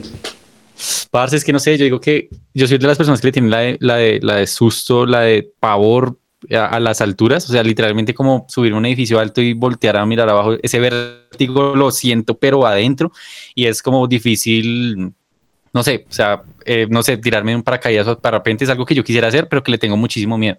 Y yo digo que, marica, no sé si han dado cuenta el, el, el Gran Cañón de pronto en algún documental y ver esas águilas, parce, volando en medio del Gran Cañón debe ser una cosa, parce, increíble, no sé, yo digo que se debe sentir una libertad enorme, no sé, eso me gustaría. Ok. Venga, yo no entendí una cosa. ¿Quieres ser Sarmiento Angulo o tener el poder y dinero de Sarmiento Angulo? Porque Ah. Sarmiento Angulo no me parece un modelo a seguir. No, Colombiano. claramente no. Ah, bueno, Pero bueno, hablando de que si pu- pudiéramos tener nuestra conciencia con, con nosotros, ¿no? o sea, que nos la pudiéramos llevar. Si no, no, pues Paila tendría el poder de, de, de ese hombre. Pero ojo porque cuando usted es piedra y cuando es palmera, no es consciente, solo es. No, entonces solo el águila y Daniel. Ah, bueno. y Anuel. Ah. no, sí, solo el águila. No, solo pero águila. los águilas no tienen como esa mierda que se tienen que arrancar el pico a la mitad de la vida. ¿Nunca han leído eso? Ay, maldito. sí. Creo que tienen es que afilarlo o gastarlo para que no se les. Como que no se lo Tienen que hacer un proceso re doloroso como a mitad de la vida porque si no tienen que dejar de comer. Ah, Espero que sí, sea con el águila porque si no parezco un Creo ignorante. que tienen que estar picando Eh, una pero- piedra. Sí, sí, Sí, sí, algo así. es súper doloroso para ellos y muchas se dejan morir. Muchas prefieren morir antes de hacer ese proceso. Entonces, no, pues escoja otra cosa, un halcón, algo chimba. algo que... Un cóndor, entonces creo que al cóndor no le pasa eso. El cóndor de los Andes. Ok. listo, Entonces listo. creo que es lo mismo. Daniel o Camila. No, Daniel, Daniel. No sé. A mí me gustaría ser como. como agua. Algo inanimado. Preferiría algo inanimado. Una puerta o no sé. Una puerta de un baño en un centro comercial, marica. Porque un instrumento musical sería muy severo. Instrumento sería severo. Yo Sí, ese lo estaba pensando ahorita. Pero sí, sí, sí. sí. Eh, sí, no me gustaría ser animal. Pero, pero sí como. como una planta o algo de la naturaleza. O algo inanimado. Preferiría. Es que un instrumento tiene sus peligros, güey. O sea, pues en un concierto de rock lo cojan a machetazos la ¿Qué tal que guitarra. usted quiera hacer un instrumento Sí. que toque ser un Ya, acordeonero? Es igual que, la piedra. Uy, Pero puede tener un- baila. Todo No, menos el acordeón. Ay, parce. Uy, no. Qué chimba. Usted allá en medio de unas diomedadas, marica, no, pa. Sí. Imagínese ser el acordeón de Diomedes, marica. No, padre. Uy, severo. No, padre. Ay, sí. no. Bueno, y Camila, ¿Qué quiere ser? ¿cómo Tú va? puedes ¿Qué ser lo quieres que quieras ser. Bueno, si fuera un animal, yo creo que una ballena. Y ¿Por qué una ballena? eh, es que, no sé, son muy grandes, son muy, muy, muy grandes. Y una vez me vi una película muy buena sobre una ballena que vivió muchos, muchos, muchos años. Y no sé, desde ahí quedé como... No sé, ¿ustedes han visto la película de Megalodon? ¿De casualidad? Mm, te he visto No. el tráiler. Pues un tiburón así re... parece una tractomula, literal. Sí, sí, es como un, un, un animal de esos, de esos que se supone que están en extinción. Pero bueno, el punto es que sería una ballena. Y una persona, hmm, creo que actualmente no, tal vez sí sería ya un... em,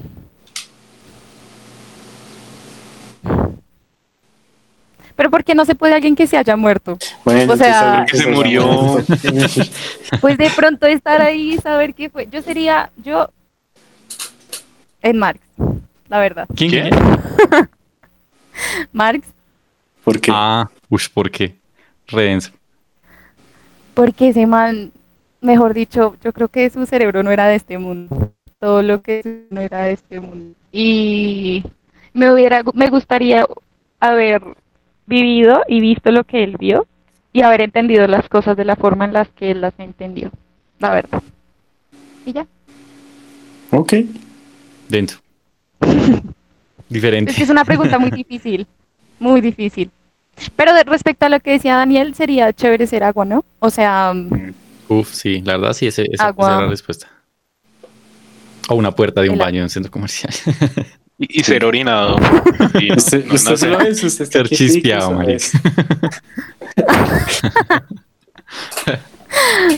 Sueño Daniel 2020. Sí, no lo sé. Deje de meter drogas, Daniel. Eh, Bueno, sí, señor. se le dice una piedra. Eh, ¿Qué otras cosas? si pudieran, Yo creo que venga, pregunta rápida, solo, solo sobre reencarnar. Si en su próxima vida pudieran ser una estrella porno, ¿lo serían? Levanten la mano. Sí, weón. Yo digo que sí. ¿Cierto? yo sí. Sí, Denme un segundo, por favor. Sí, creo que le van a Le va a regañar, decir a la mamá que No, no quiero ser. no, mamá, es mentira. La geología me gusta más. No, mentira. ¿Ustedes por qué no serían estrellas por.? No, bueno, no. Eso va para otro- otra discusión. No, Pues pero pues, digamos que es, es como daría igual, pero ¿por qué no la experiencia, no? O sea, digo, inclusive cualquiera de, de, de ustedes puede serlo ahorita. No, no puedo. No. Será autoestima tan puta, güey. pero. No, no. Bueno, ya, ya volvió Camila, ¿todo bien? No, yo sigo No lo anterior. Fue, Nada. Menos mal. van diciendo de una vez. Mira, míralo cuando ya esté subido a YouTube. Sí, Estuvo bueno, estuvo bueno. estuvo buenísimo. Estuvo muy bueno. Esto, bueno, esa, esa pregunta creo que todos saltamos la mano menos Daniel, ¿cierto? Sí, señor Elsa. No sé por qué no. Eh, eso significaría que tengo que vivir otra vida con mi conciencia, ¿cierto? No, con la de la estrella, Porno. Con la la de la del- estrella porno. No, sí. igual sigo diciendo que este mundo no es... No tiene nada que me, que me atraiga lo suficiente como para quedarme. O para Pero mañana puede cambiar la ingeniería de sistemas por ser estrella porno. ¿Lo cambia? Eh, y el cambio que está, no. le estoy poniendo la mano, ¿no? Prefiere. Sus papás Sí. nunca lo van a descubrir. no, igual días. no. No, tampoco. Se no, no me interesa máscara. mucho. Eso lo dice porque tiene novia ahorita, pero espere Ah, tres cierto, meses. marica. Ah. No, es por eso. No, no. Nada, nada. Bueno, ya no discutamos, no. Tranquilo, No, Dani. no es por eso, amor, ya te llamo. Sí, sí, sí. breves, digamos, bueno, ya, ya yo como para... No, espere, Camila, falta Camila. No, ella sí, Sí, quiere ser actriz porno. ¿Y Sí, por sí. qué? Es su sueño. Ah, bueno, y yo sí, dije ¿por qué? sí. Ah, mi sueño.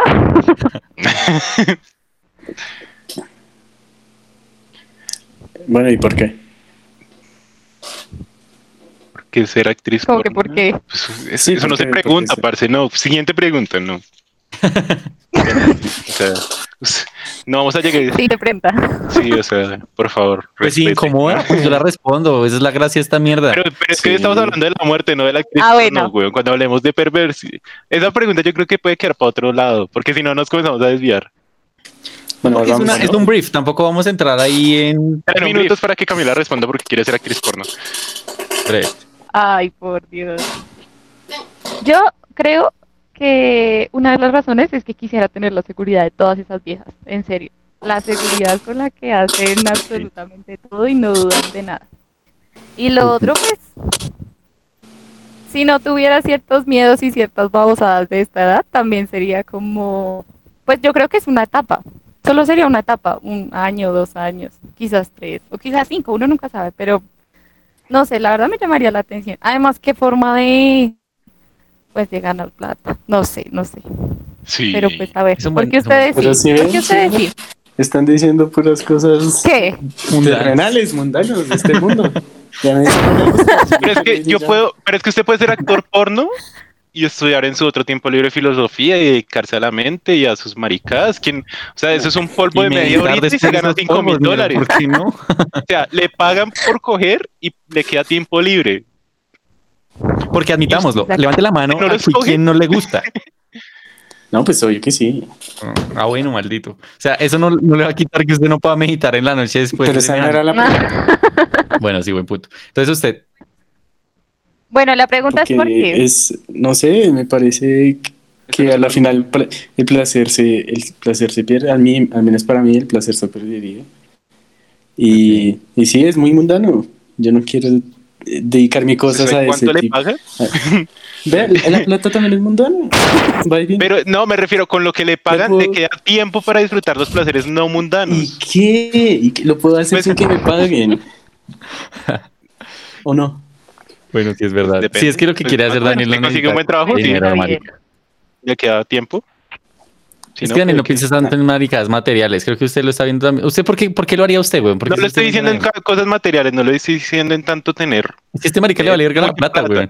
A mí también, lo estoy diciendo en que tanto uno tiene plata, le queda tiempo para hacer otras cosas, realmente. O sea, no, Pero como, si usted no tiene plata también. ¿y qué vive, huevón? sin- sí, marica. ¿Y, y qué necesita para vivir? ¿Ah?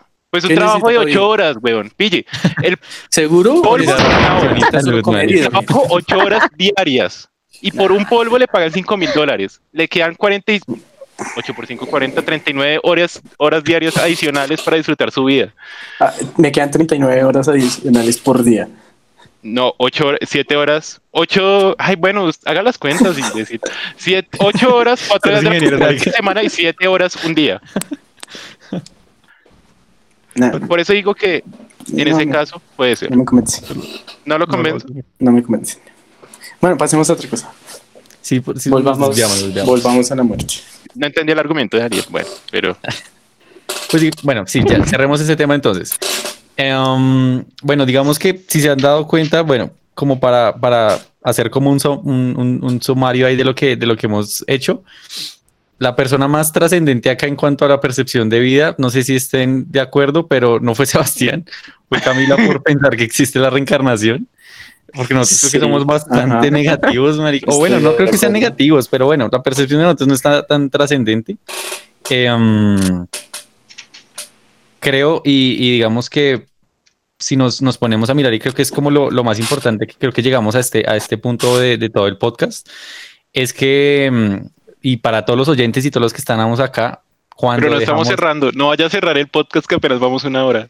no, no lo estoy cerrando, no lo estoy cerrando, es como para hacer aquí como hasta aquí llegamos, o hasta aquí hemos llegado.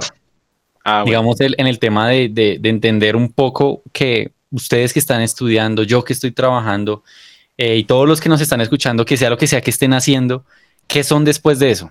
¿Qué son después de que el jefe les diga que ustedes ya no hacen parte de la empresa? Que son cuando la universidad les dice que ya no tienen que hacer parte por las notas o porque de pronto X y motivo ustedes se quedaron sin plata. ¿Qué queda después de eso? Eh, creo que es algo que deberíamos por lo menos plantearnos de vez en cuando y, reflexionar un poco sobre qué es lo que nos hace realmente felices.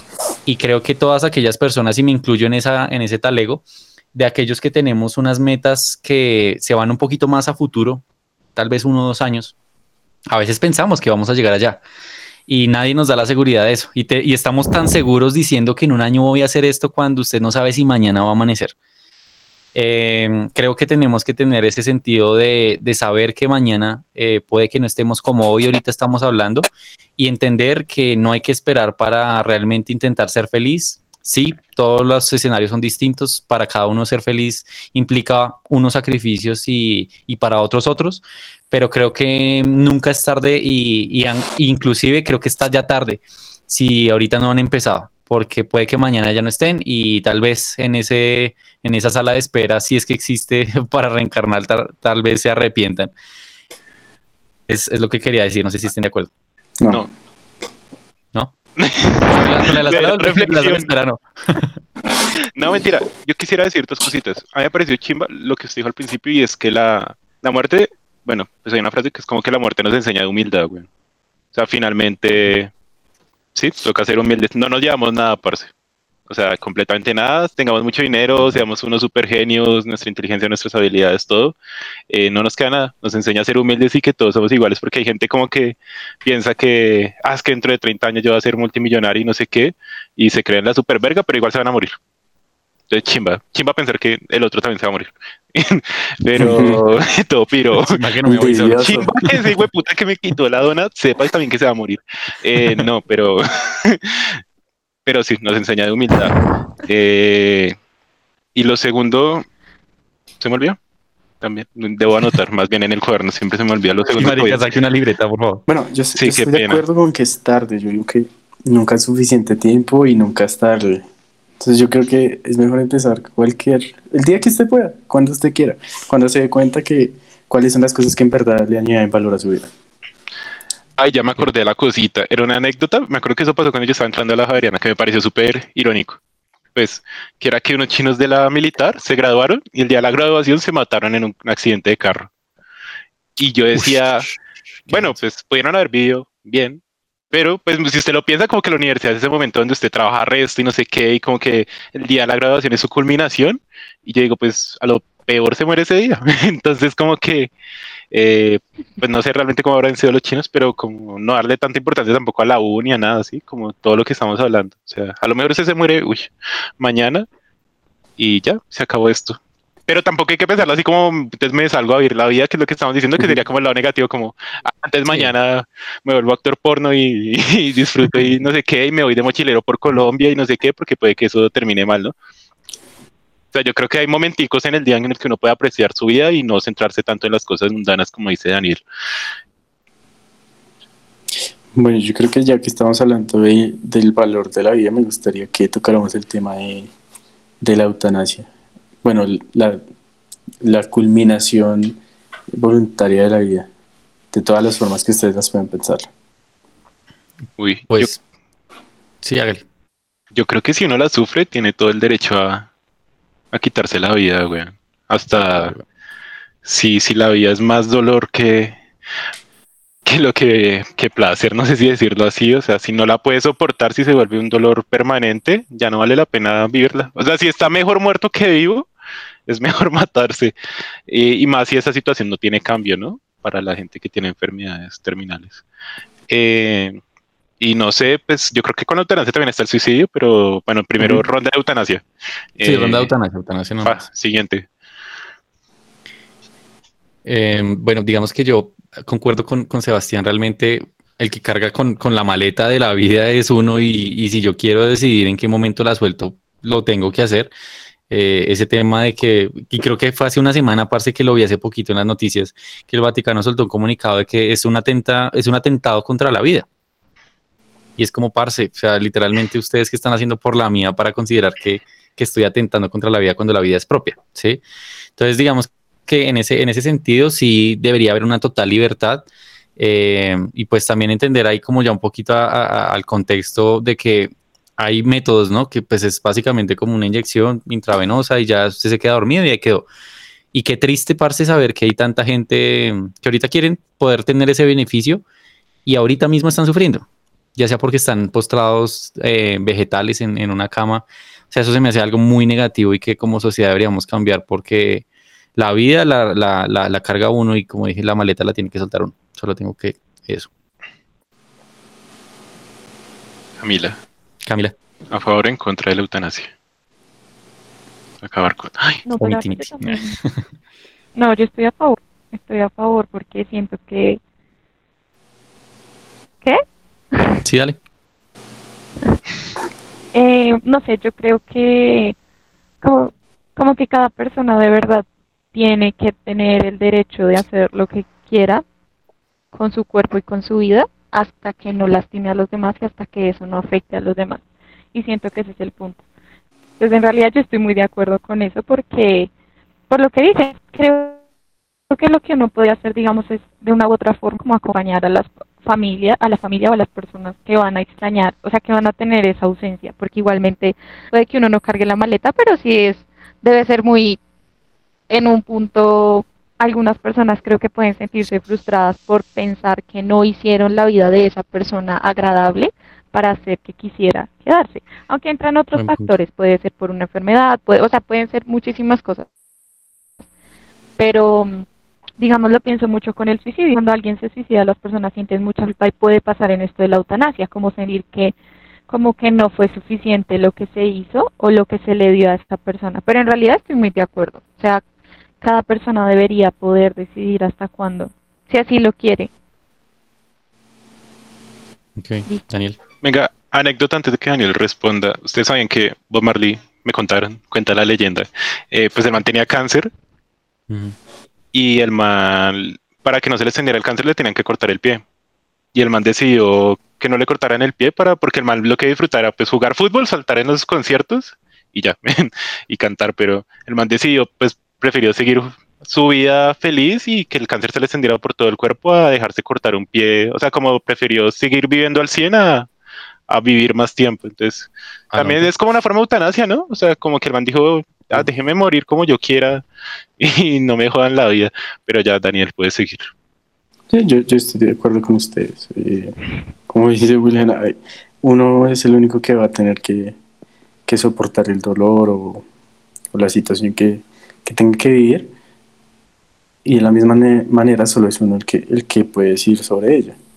Pero, ¿qué pasa en el caso donde uno tiene que, uno tiene que decidir por otra persona? ¿Qué piensan ustedes? ¿Se puede? o sea, eso, eso, es una pregunta ahí porque la verdad no sé. Digamos, tiene que ver con el, con el aborto o cuando, ah, cuando, cuando una persona está terminal Mm. en coma, digamos, que estaba mantenida por máquinas, mm. cuando usted decide quitar la, el, el cable. Digamos que ahí, bueno, eso juega mucho, muchas vainas, ¿no? Porque pongamos el ejemplo de un, no sé, un, paciente que tiene una familia muy católica que se aferra mucho a la fe, son normalmente familias que, ¿y qué pasa? Que dicen como no, Dios va a, sacarlo de esta y, y, la idea es que sea eso, ¿no? Es como la fe que, que mueve a esas personas y deciden como no desconectarlo. Eh, como otras que realmente dicen como no, parce, esto no es vida, esto no es eh, realmente lo que uno debería hacer y, realmente el, solo hecho de poder, no sé, eh, respirar no significa que uno se sienta, digamos, pleno. Entonces digo que depende mucho quién lo rodea, ¿no? Porque qué familia tiene usted y qué decisiones van a tomar por usted. Pero yo digo que si, si uno, bueno, de pronto hablara eso con la familia de uno, yo digo que mi, mi, respuesta, si mañana lo hablo con mi familia, sería, por favor, no me vayan a dejar ahí conectado a la deriva creyendo que tal vez despierte en cualquier momento, porque ya hay que ser en, en, ciertos puntos como un poco más realista. Y Pero ahí está respondiendo por usted. No, por eso le digo, o sea, respondería, les diría a ellos en caso de que me pase para que, para que cuando me pase yo ya no pueda decidir. Y cuando usted tiene que decidir sobre la vida de otra persona. Ay, parce, yo digamos que juega mucho el criterio si uno nunca lo habló, ¿no? Digamos, no sé, le pongo el ejemplo de, de, una hija o, mi hermana, que es una cosa muy densa, weón.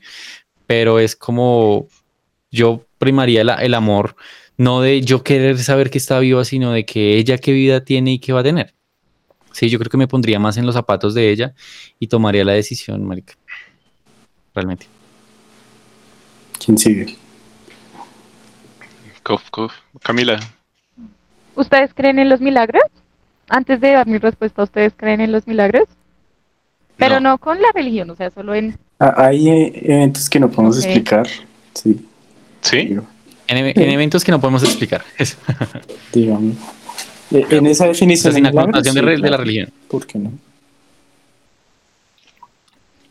mm, ¿Tú, tú querías? ¿Qué tal pase, no?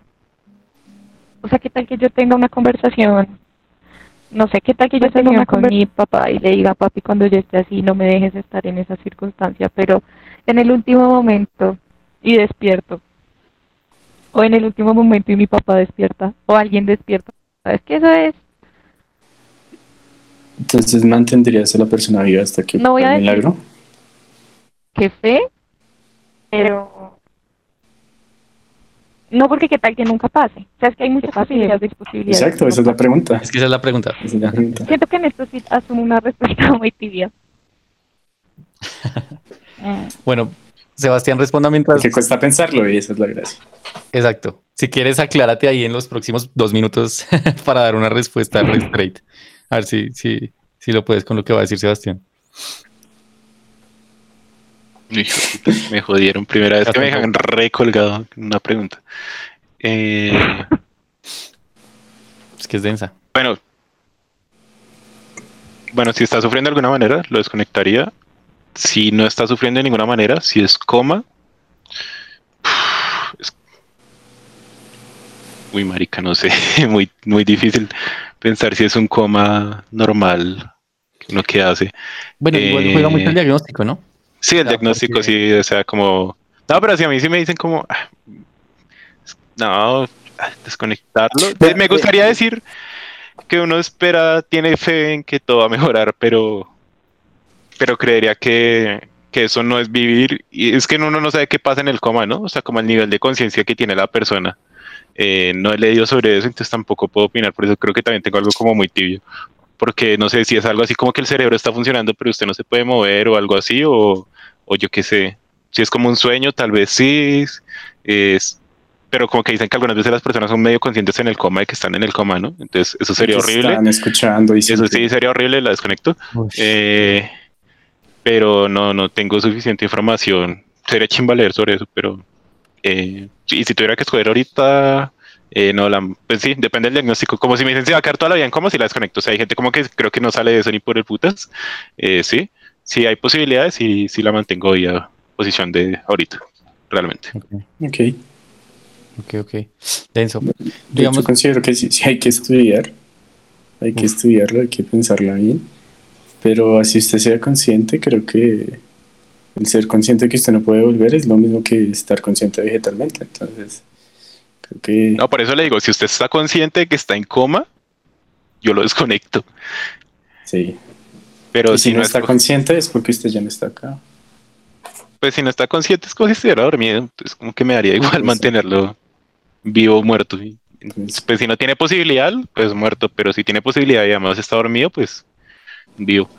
Eh, sí, sería mi Bueno, árbol. yo creo que aquí en este punto hay muchas vainas que, que tendríamos que, que revisar también, ¿no? Pero para mover, para mover la, la, la, la, la pregunta, tenía una pregunta que quería hacerles. eh, Veré que Camila no ha respondido. Sí respondió. Ah, sí, cierto, tío. A usted no ha respondido. Yo ya respondí que sí. ¿Sí? papi, ¿qué pasa? Alzheimer. nada, nada. Em, sí, o alguien va a mencionar algo más. No, no, no. Bueno, tomaré ese silencio como un, como un no. El que calla otorga, siga. que ya otorga. Em, digamos que el tema del, del suicidio, ¿no? Em, uno habla mucho, de pronto en algún punto uno dijo, uy, como, oiga, ¿qué, ¿por qué hacen eso?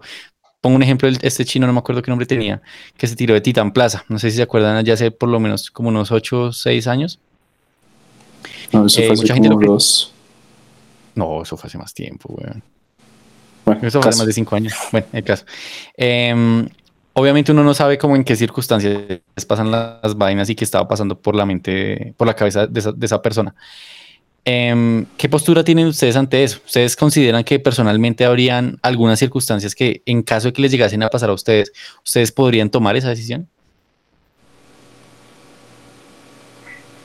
Bueno, pues, pues ahí Sebastián y yo tuvimos un, una experiencia más bien cercana con, con el suicidio, ¿no? Pero era diferente, o sea, bueno, ahorita no quiero pues como hablar exactamente de algún caso, pero yo creo que si una persona pues tiene depresión clínica, eh, lo mejor pues, que no puede hacer es ayudar. ¿Ah? Lo mejor que no puede hacer es ayudar. Sí, sí, sí, pero me refiero, uy, pues tampoco ayudar a que se suicide como. No, no, no, no, no. Ah, no. Tranquilo, Daniel. Eh, no me refiero. Si tiene depresión clínica, pues porque también tengo pues una amiga que tiene eso, eh, pues ya la decisión de la persona, si puede soportarlo, si necesita pastillas o si necesita X cosas, pero yo creo que ahí es una, pues de lo que me han expresado, lo que se siente eso, o sea, como que la vida ya pesa mucho, es muy difícil, todo el tiempo llorar, todo el tiempo sentirse mal, pues es, es el equivalente a tener una enfermedad, ¿no? Pero pues la enfermedad es con dolor físico. Entonces yo creo que ahí pues sí se puede decidir y si es válido, si usted completamente no lo aguanta, además me imagino que eso viene por niveles de depresión en su cerebro, o sea, habrá gente que sí la tiene re jodida, eh, pues nada, tienen todo el derecho a matarse pero también siento que el suicidio cada vez se ha tornado como, ay, qué pereza decir esto, pero como que somos generación de cristal y por cualquier cosa mucha gente se suicida.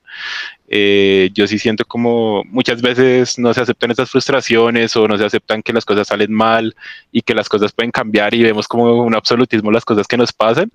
Y realmente espero que los chinos que se suiciden y que mucha gente que se suicide no sea por eso, pero pero sí, creo que muchas veces pasa por ese lado, o sea, me parece que tenemos una visión muy cerrada de nuestro presente y por eso mucha gente se suicida. Y única cosa por la que me mataría, creo que el dolor que yo no podría aceptar, bueno, siempre he pensado en eso, que se me muera un hijo. Que se me muera un hijo sería una... Y bueno, si mi esposa ya no está suficiente para que me pudiera matar. O sea, ahorita de manera consciente, tal vez después lo piense, pero siempre he dicho como la muerte de un hijo debe ser lo peor que uno le puede pasar en la hijo de puta vida uy, no, debe ser una cosa demasiado horrible. O sea, ver un chino crecer desde que es un bebé y que ya tenga 12, 13 años y que se le muera, no, baila, me vuelvo loco. Yo creo que, o sea, me volvería loco simplemente. Entonces ahí ya me suicidaría, pero, pero nada, en el resto de casos no. Todo bien. Siguiente yo creo que, yo creo que ocurre de la misma manera que ocurre con la eutanasia. Entonces, sí, sí ahí, ahí le, le doy un punto a, Sebastián. Me le uno. ¿Lo mismo? Mm. Mm, digamos que en, el punto, bueno, es que también es algo muy, muy complejo, ¿no? Porque es que una cosa es estar triste, marica, y otra cosa es eh, realmente sufrir de una depresión clínica de la cual no basta como, oye, no te sientas mal. Y yo, ay, me curé, güey, gracias, marica. O sea, digo que ah, concuerdo con, con, con, un punto para cada uno, pero digamos que mantengo como una postura de que, si bien es verdad que vuelve y juega la maleta, la carga uno, y uno va a tomar la decisión, tal y, y cual como juega la, el tema de la eutanasia, creo que hay como una, una responsabilidad no directa, o sea, llámelo una responsabilidad muy indirecta realmente de las personas que rodean ese, esas personas que sufren ese tipo de depresión, de querer lograr sacarlas de ahí, ¿sí? Obviamente no es algo como que tomate esta pastilla mágica o toma el consejo mágico para, para poder salir de eso y ya se les cura, porque no es así. Realmente una depresión es algo tal cual como, como si estuviéramos hablando de, un cáncer o, algo inclusive peor y que no se cura tan, tan fácil, pero considero que, que sufrir ese tipo de patologías debe ser algo muy complejo de, sobrellevar porque una cosa es sentir un dolor en un brazo y otra cosa es cargar con el peso de la existencia que debe ser algo muy difícil de, digamos, de, manejar. Entonces yo por, poner el ejemplo, si digamos que Daniel hoy le, le, recetaran, recetaran, no sino le, diagnosticaran ese tipo de, trastornos, yo creo que haría muchas cosas para que, para que Daniel se sintiera mejor, a pesar de lo negativo que, fuera el contexto y de que es una depresión compleja y clínica medicada. Creo que haría muchas cosas para poder sacarlo de él y, y no me cansaría hasta, hasta, hasta lograr ver de pronto que haya un cambio. Y si algún día de pronto no lo logro y, y no sé, esas noticias que uno no quisiera recibir nunca, eh, creo que hasta ese punto yo habría dado un gran porcentaje de mi vida para, para que eso no pasara. Y lo mismo con un familiar o, algún otro amigo. Creo que era lo que decía Daniel, ayudar, ¿no? O sea, uno ¿A eso se refería ahorita? Sí. de verdad, fuera de chiste. Eh, sí, creo que sí, uno tiene la, la habilidad de ayudar y tratar de que las cosas sean mejores para todas las personas. Pero ya sí es decisión de cada uno. Y una depresión clínica no me la imagino ni en el peor de los casos, así que debe ser una cosa horrible. Sí, eh, Camila, tu posición.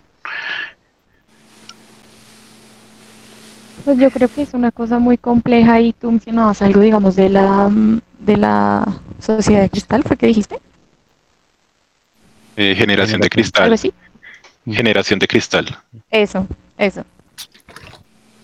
Y es muy complejo porque a veces sí lo pienso y, y no sé, a veces escucho cosas de mis abuelos o de mis papás y es como, quizás antes las cosas no eran así, quizás antes la gente era como un poco más fuerte, la educación era muy diferente, pero yo siento que de verdad, no sé, eso influye muchísimo, muchísimo, muchísimo en la educación mental y es que no se le da la mm. importancia, o sea, en serio, en serio, que lo que ustedes dicen, tener una depresión clínica y, o sea, tener o ansiedad, son cosas que de verdad uno piensa que no son nada. Y entonces es muy complejo, pero yo difiero un poco, un poco con ustedes tres en cuanto a que uno tiene que ayudar a esa persona, porque ustedes no imaginan la carga emocional que significa eso, o sea, lo que implica, porque implica que tú vas a tener ayudar y vas a hacer hasta un punto, pero en gran parte no está en tus manos. O sea, en gran parte puede ser una noticia que un día te lleguen, te llamen y digan, no, finalmente se murió, finalmente se suicidó. Y yo no sé, no sé si es si es por por mi carrera, yo estudio trabajo social y he tenido algo muy claro y es que de verdad uno no puede no puede uno tomarse esas cosas tan tan uno, porque uno terminaría muy mal. Siento que es una responsabilidad que, que nadie debería como asumir de esa forma, pero no significa que uno no pueda ayudar para que esa persona esté mejor. Yo tengo unos compañeros de clase y una, de, una, una, una, persona, digamos, que tiene un poco de ansiedad y desde que empezó todo esto del coronavirus ha estado, o sea, la situación es un poco compleja. Y lo que hizo mi amigo, que también es amigo de ella, fue, fue, fue hasta su casa y le ayudó a instalar un escritorio. No sé, cómo que puso ahí un escritorio para que ella salga de la cama, para que sienta que puede, o sea, así como ese tipo de cosas muy pequeñas pero sentir el apoyo y sentir ese tipo de ayuda con ese tipo de actos. Pero siento que no es tan sencillo como decir, yo ayudaría, yo me involucraría de esa forma. En realidad yo me lo cuestionaría muchísimo, yo prefiero, no sé si es egoísta, pero yo preferiría hacerme a un lado porque y preferiría al máximo, digamos, sentir o como reacciones, porque que personalmente tengo ahí un poco, o sea, a veces a veces yo creo que a veces las personas somos muy vulnerables y otras veces somos muy fuertes y nos pueden decir lo que sea y podemos escuchar lo que sea y uno se mantiene, pero hay cosas con las que uno definitivamente no debería. Y las cargas emocionales de las personas que tienen estas, estas cosas emocionales es, en realidad yo lo asumiría. No diría como, ah, no tienes depresión, entonces nos vemos cuando se te pase y me escribes cuando quieras salir otra vez, porque eso tampoco sería. Pero pero, pero definitivamente no asumiría esa carga, no. Me acuerdo mucho una vez ahorita que ustedes, bueno, que es que estábamos hablando, digamos, de la eutanasia y una vez tuve un compañero, conocí a un muchacho que me dijo literalmente, me dijo, no, pues es que yo, yo quiero estudiar hasta tantos años, escribir un libro y a los 23 años morirme. Y yo dije como, bueno, es una idea o, o sea, es un plan o es algo que vas a hacer. Y me decía como, no, yo lo voy a hacer. Y a mí eso, en ese momento, a mí eso me dio supremamente duro porque yo sentí mucho temor, o sea, porque yo es como, como que alguien, en serio es que es una carga que alguien te diga, no, que me quiero morir, que me quiero suicidar, que a tal año lo voy a hacer, que después de que haga esto va a pasar. Desde ahí yo aprendí que ese tipo de cosas uno no las puede asumir, o sea, de verdad no, porque puede salir muy mal para uno por intentar, por intentar hacer cosas. Entonces, no sé, pues mira, no, no sería indiferente, pero no me metería de lleno, la verdad. Sí, yo creo, bueno, es mi opinión frente a todo lo que dijiste. Eh, sí, yo creo que meterse de lleno también ya es horrible, o sea, puede ser mucha carga para uno. Eh, pues uno da lo que tiene, ¿no? O sea, da como, no sé cómo decirlo, sin sonar hippie, eh, su corazón. sí, o sea, da como lo que puede colaborar, lo que puede aportar, pero uno sabe que es decisión de la otra persona finalmente, que todo puede salir mal, que hay muchas cosas que no dependen de uno. Y nada, yo creo que en toda relación de, de ese tipo, de todo tipo, uno entiende que hay factores externos a uno y que ya, pues uno entrega lo mejor de uno y hasta ahí llegó. Y frente a lo de generación de cristal, es, es el otro día lo estábamos hablando un poquito con Daniel, que me parece chévere lo que dijiste como educación mental, sentimental, no sé cómo se diga realmente. Eh, y más porque porque ahorita tratamos tanto el tema de depresión y ansiedad y no sé, uno se mete a cualquier página de, de comentarios adolescentes eh, o de, de, las universidades, de confesiones, y ve como, no, es que estoy sufriendo ansiedad y es que estoy sufriendo depresión y es que no sé qué. Listo, yo entiendo que hay gente que sí sufre ansiedad y sufre depresión clínica y chimbadas. y pues baila, pobrecitos. Pero, eh, por otro lado, yo creo que somos generación Disney, weón. Y centramos nuestra, más que generación cristal, generación Disney. Crecimos, creci, crecimos viendo Disney pensando que todo va a salir bien, que, que todo con esfuerzo se saca, que las metas que nos propongamos salen. Y pues claro, llega la realidad y nos abofetea de una forma ni la hijo de puta. Y pues dicen que les da ansiedad, les da depresión, no sé qué, claro, pero pues todo eso es porque falta educación mental para aceptar las cosas que las emocional, gracias. Eh, entonces, nada, yo creo que también como es mensaje por si alguien nos oye, tener cuidado con esos términos, ¿no? O sea, con depresión y ansiedad, o sea, uno sí se puede sentir mal, pero pero es porque le da mucho peso en la vida a cosas que no deberían tener tanto peso. Finalmente yo creo que son cosas referentes a eso. Y sí, porque somos una generación que creció con eso, weón. Todos crecimos viendo Disney a la lata, el príncipe que rescataba a la princesa y lo lograba, chimba que una película de Disney terminara mal, bueno, excepto el Rey León, ni me acuerdo en qué termina, pero, pero siempre logran lo que quieren, weón. Y toca entender que la vida no es así y que eso no nos debería matar la vida, ni destruirla, ni producirnos ansiedad, ni depresión, ni, bueno, no ansiedad ni depresión, una tristeza, ni la hijo de puta, sino aceptar que las cosas cambian, pasan y, y ya ir haciéndole frente al camino. Bueno, yo creo que ya es hora que William. No, quedan 20 minutos. Ah, perdón. ¿20 minutos? Bueno. ¿De qué, sí, no sé. Pues hay algo más que discutir. ¿Quieren discutir qué otros temas de la muerte nos queda? Pues realmente, digamos, como, no sé, para, para compartir un poquito, porque sí me chocan mucho las posturas, digamos, la que, la que dan ustedes o la que dio principalmente Camila. Porque yo soy una persona que, bueno, vuelve y juega, dijimos, como involucrarse al 100% es, es complejo porque pues a la final uno también se puede ver impactado, ¿no? Pero digamos que hay, hay muchas, y, y teniendo en cuenta lo que decía esto Sebastián de la generación Disney, que hay muchas otras cosas que pueden verse implicadas para que una persona, una persona caiga en depresión. Mm, no sé, mm, un amigo que, que, que perdió su familia, eh, que lo perdió todo, una crisis económica, eh, qué sé yo, que le mataron a un hijo, como en el caso suyo, en el caso de que usted tuviera un hijo y, y se lo mata. Entonces es algo que obviamente nadie le debería sufrir en esta vida y, y yo considero sí. que vuelve y juega, a pesar de que sí sería una carga, importante para mí ayudarle a ustedes si yo me meto de lleno. Creo que es un riesgo del cual yo me estaría, estaría dispuesto a correr, independientemente qué tan difícil puede ser para mí afrontarlo, porque uno se mide, ¿no? Y si estamos hablando a nivel personal, creo que tengo la capacidad para meterme de lleno en eso y prepararme de manera psicológica en caso de que algún, algún día me digan como no, Sebastián no aguantó y, y, ayer quedó en, ahí en la cama, una sobredosis. Creo que daría 100% de mí me involucraría todo lo posible porque um, considero que, que, que, que, es necesario y que, y que lo vale, que usted lo vale, ¿sí? Y que usted no, no debió haber sufrido, digamos, una pérdida tan grande como lo que es un hijo.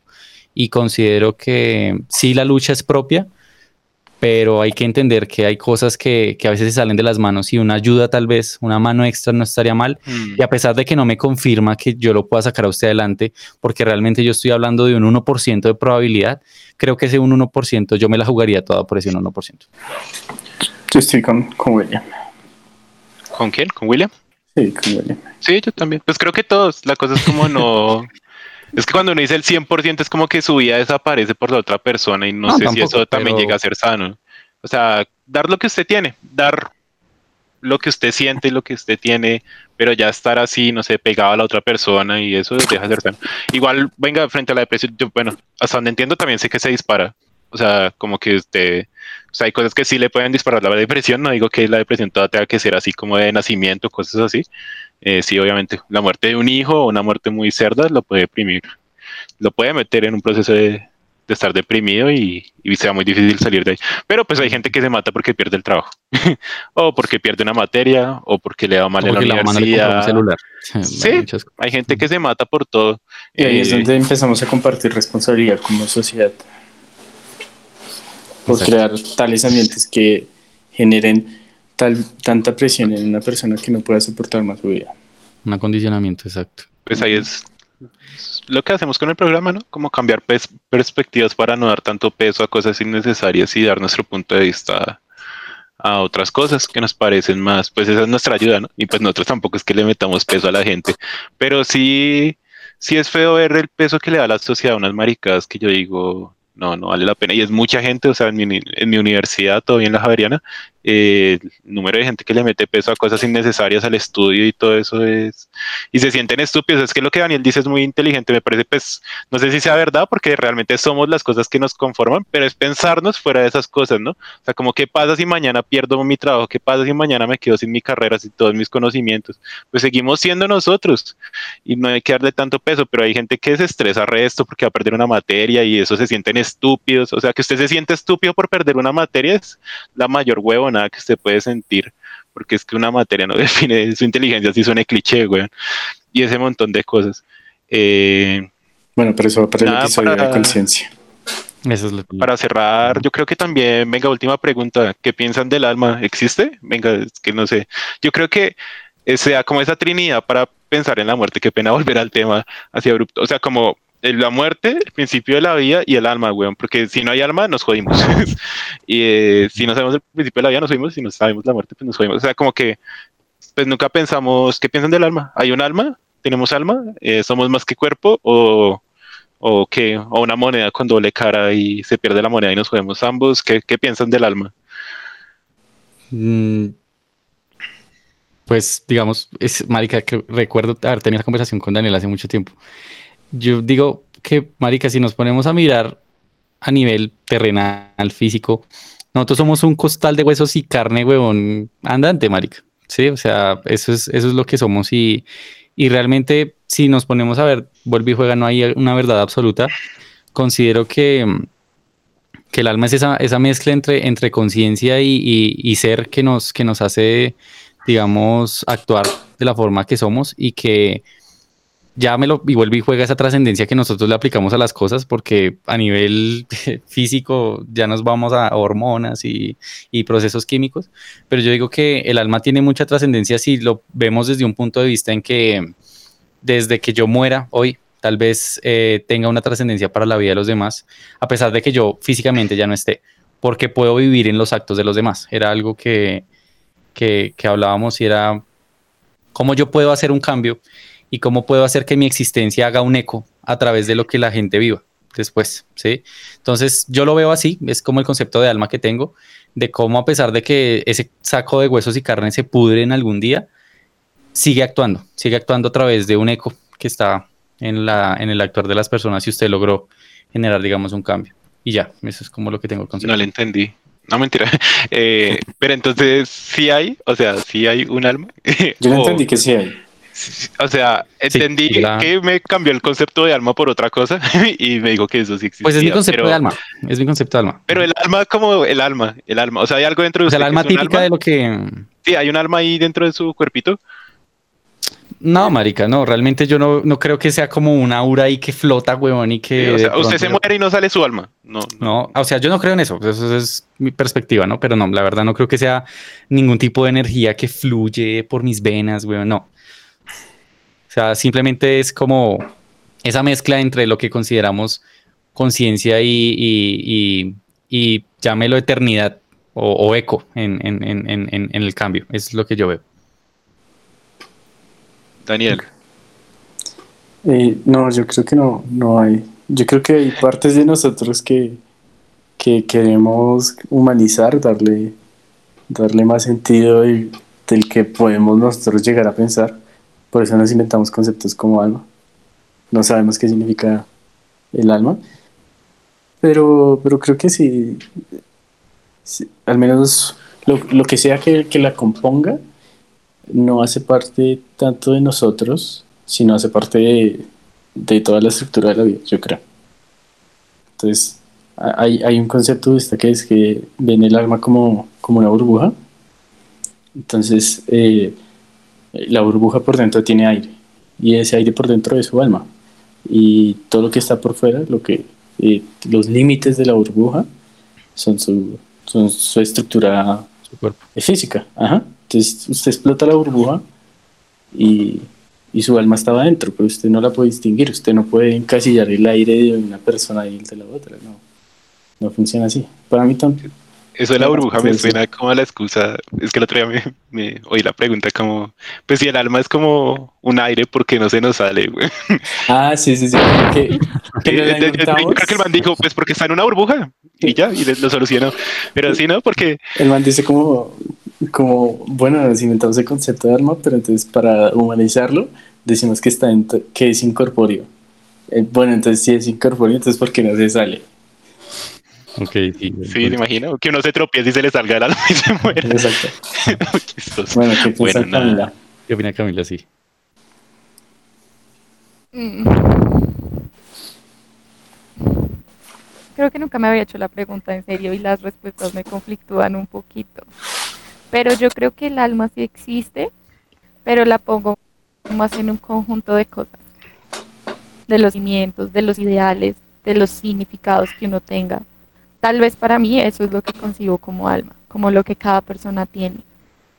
Pues porque eso es cierto, uno es un saco de huesos y pero pero es que es muy, o sea, no sé, es muy poco decir que uno es solo eso. Porque entonces, ¿dónde queda lo demás? Pero el alma también es que es un rollo, no sé. Pero A mí- para mí sí, yo digo que sí, yo digo que para mí ese, ese es el alma, el conjunto de ese tipo de cosas. Y para mí las energías sí existen, la verdad. Eso va para otro tema largo. Tenemos que hablar de otro podcast completo de energías. Yo le decía a Daniel que Sí. yo me imagino como a los cavernícolas, o sea que yo dije, venga, ¿de dónde nace ese concepto de alma? O sea, pues después lo adopta el cristianismo, primero Sócrates y antes yo no sé quién lo habrá adoptado, bueno, desde muchas civilizaciones atrás, pero yo me imagino es como los cavernícolas y como que el, el man está dormido y se murió. Y el otro como que lo mira y dice como, oiga, pero se ve igual. Entonces, pues si se ve igual, tiene que haber cambiado algo que no se ve y que está fuera de, de- de ese físico. Entonces el man dijo, ah, pues inventémonos el alma. Y nada, de ahí para adelante la historia de la humanidad ha fluido de manera constante. Sí, porque si usted es un muerto contra un dormido, usted no lo diferencia. ¿Y cuál es la única diferencia, entre comillas, que usted le puede explicar? Pues el alma. O sea, a, a ojo cierto, ¿no? O sea, para un cavernícola que no sabía cómo funcionaba un cuerpo. Eh, ¿Quién quiere este rol? Nosotros tampoco ya- lo sabemos. no, pero pues ya sabemos por lo menos que hay un corazón y bueno, un montón de cositas más. Pero sí tiene, o sea, como de lejos, me imagino el cavernícola diciendo como no veo ninguna. Como una noción diferencia. más. Sí, sí, sí, más, más atrás y pues usted sabe que igual eso existe la memoria histórica en nosotros y nada, bueno. Se pudo haber guardado por allá en lugar de nuestro cerebro, toda esa parte. Eh, ¿Quién quiere cerrar? Ya ahora sí quedan 10 minutos ya. Ahora sí pueden cerrar tranquilos. Pues ciérrela, Daniel. Repasamos varias cositas hoy, ¿no? Entonces vimos el, el miedo a, a la muerte, sea la, la propia o la de alguna persona que, que se acercan a nosotros. Y, y creo que todos podemos aprender un poquito de eso, a convivir con la muerte también. Eh, que la muerte también nos enseña el propósito de la vida. ¿Qué más vimos?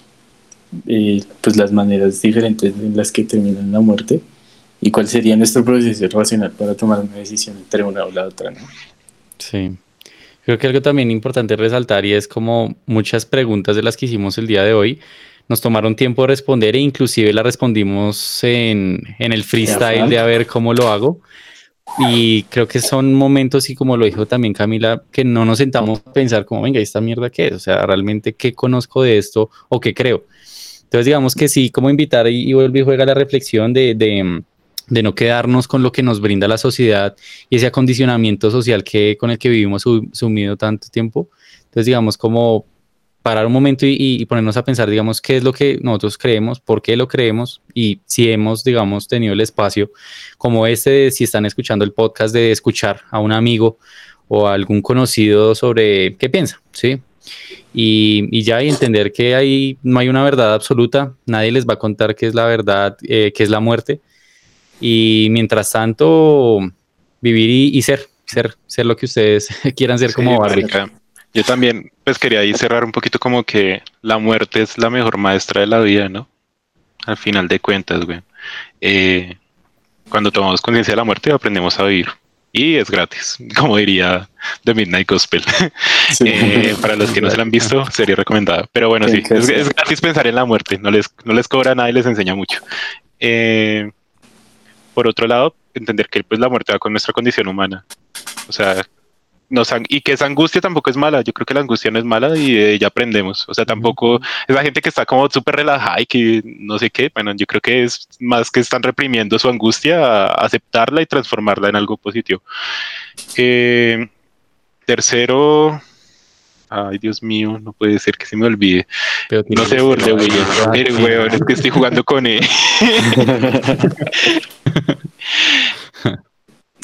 Nada, los quiero mucho, descansen. Buenas noches, compañeros. No se me mueran. Y Camila, Camila, antes, antes de, que se, de que se vaya, ¿qué opina de todo esto? ¿Cómo viste el espacio? Bueno, yo. Bien, pero para, para, para, para concluir, sí creo que uno no solo tiene que aprender, digamos, a vivir la muerte, sino como con todo lo malo en realidad. A veces puede parecer mucho más lo malo, pero creo que es fundamental para construir una salud mental estable y para, digamos, ser un poco diferentes y hacer que el otro vea que uno sí puede tener una salud mental estable aun cuando uno tiene 20 años, 19. Entonces creo que es hacer consciente lo inconsciente en realidad, hacer consciente muchas cosas que uno usualmente no piensa y que son muy normales, pero que cuando uno las, las, las nominaliza quizás y las entiende o las comprende, pues se manejan de otra forma. Y Sí, ya me acordé, ¿qué iba a decir? Eh, mentira, eh, somos seres para la muerte, Heidegger, no mentira, pero adicional a eso, con, ajá, ya se me olvidó lo otro que iba a decir, entonces, ay, ya, ¿qué hago, weón? Pero es chimba, weón, porque cuando veo películas, se me olvidan y las veo de nuevo y las disfruto nuevamente. Ah, que uno debería meditar, o sea, yo creo que la meditación, el pensamiento, o sea, todos los días ser consciente de la muerte, o sea, cinco minuticos por la mañana, como me puedo morir. Eh, no sé qué tan sano sea y qué tan angustioso sea, pero es un experimento que uno puede hacer, como todos los días, como acuérdense que mañana se puede morir, acuérdense que no sé qué, y disfrutarla, weón. Porque si no, uno de verdad se le pasa la vida y dentro de 10 años dice como, hasta dentro de 10 años vuelve y piensa en el tema.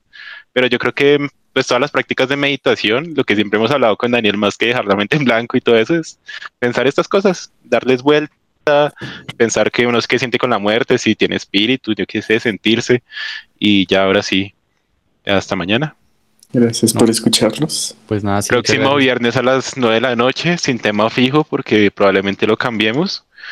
Eh, Probablemente. Gracias a nuestros seis suscriptores, eh, son lo que nos hace venir cada viernes. Eh, Otra referencia a mi mamá, a mi tía, gracias por suscribirse. Eh, ya no, todavía. Sí, nada, que tengan buena noche y, ya, y si se incomodaron, pues esa es la idea. Y, no paren de, compartir. Eso es todo. Cuestionense todo.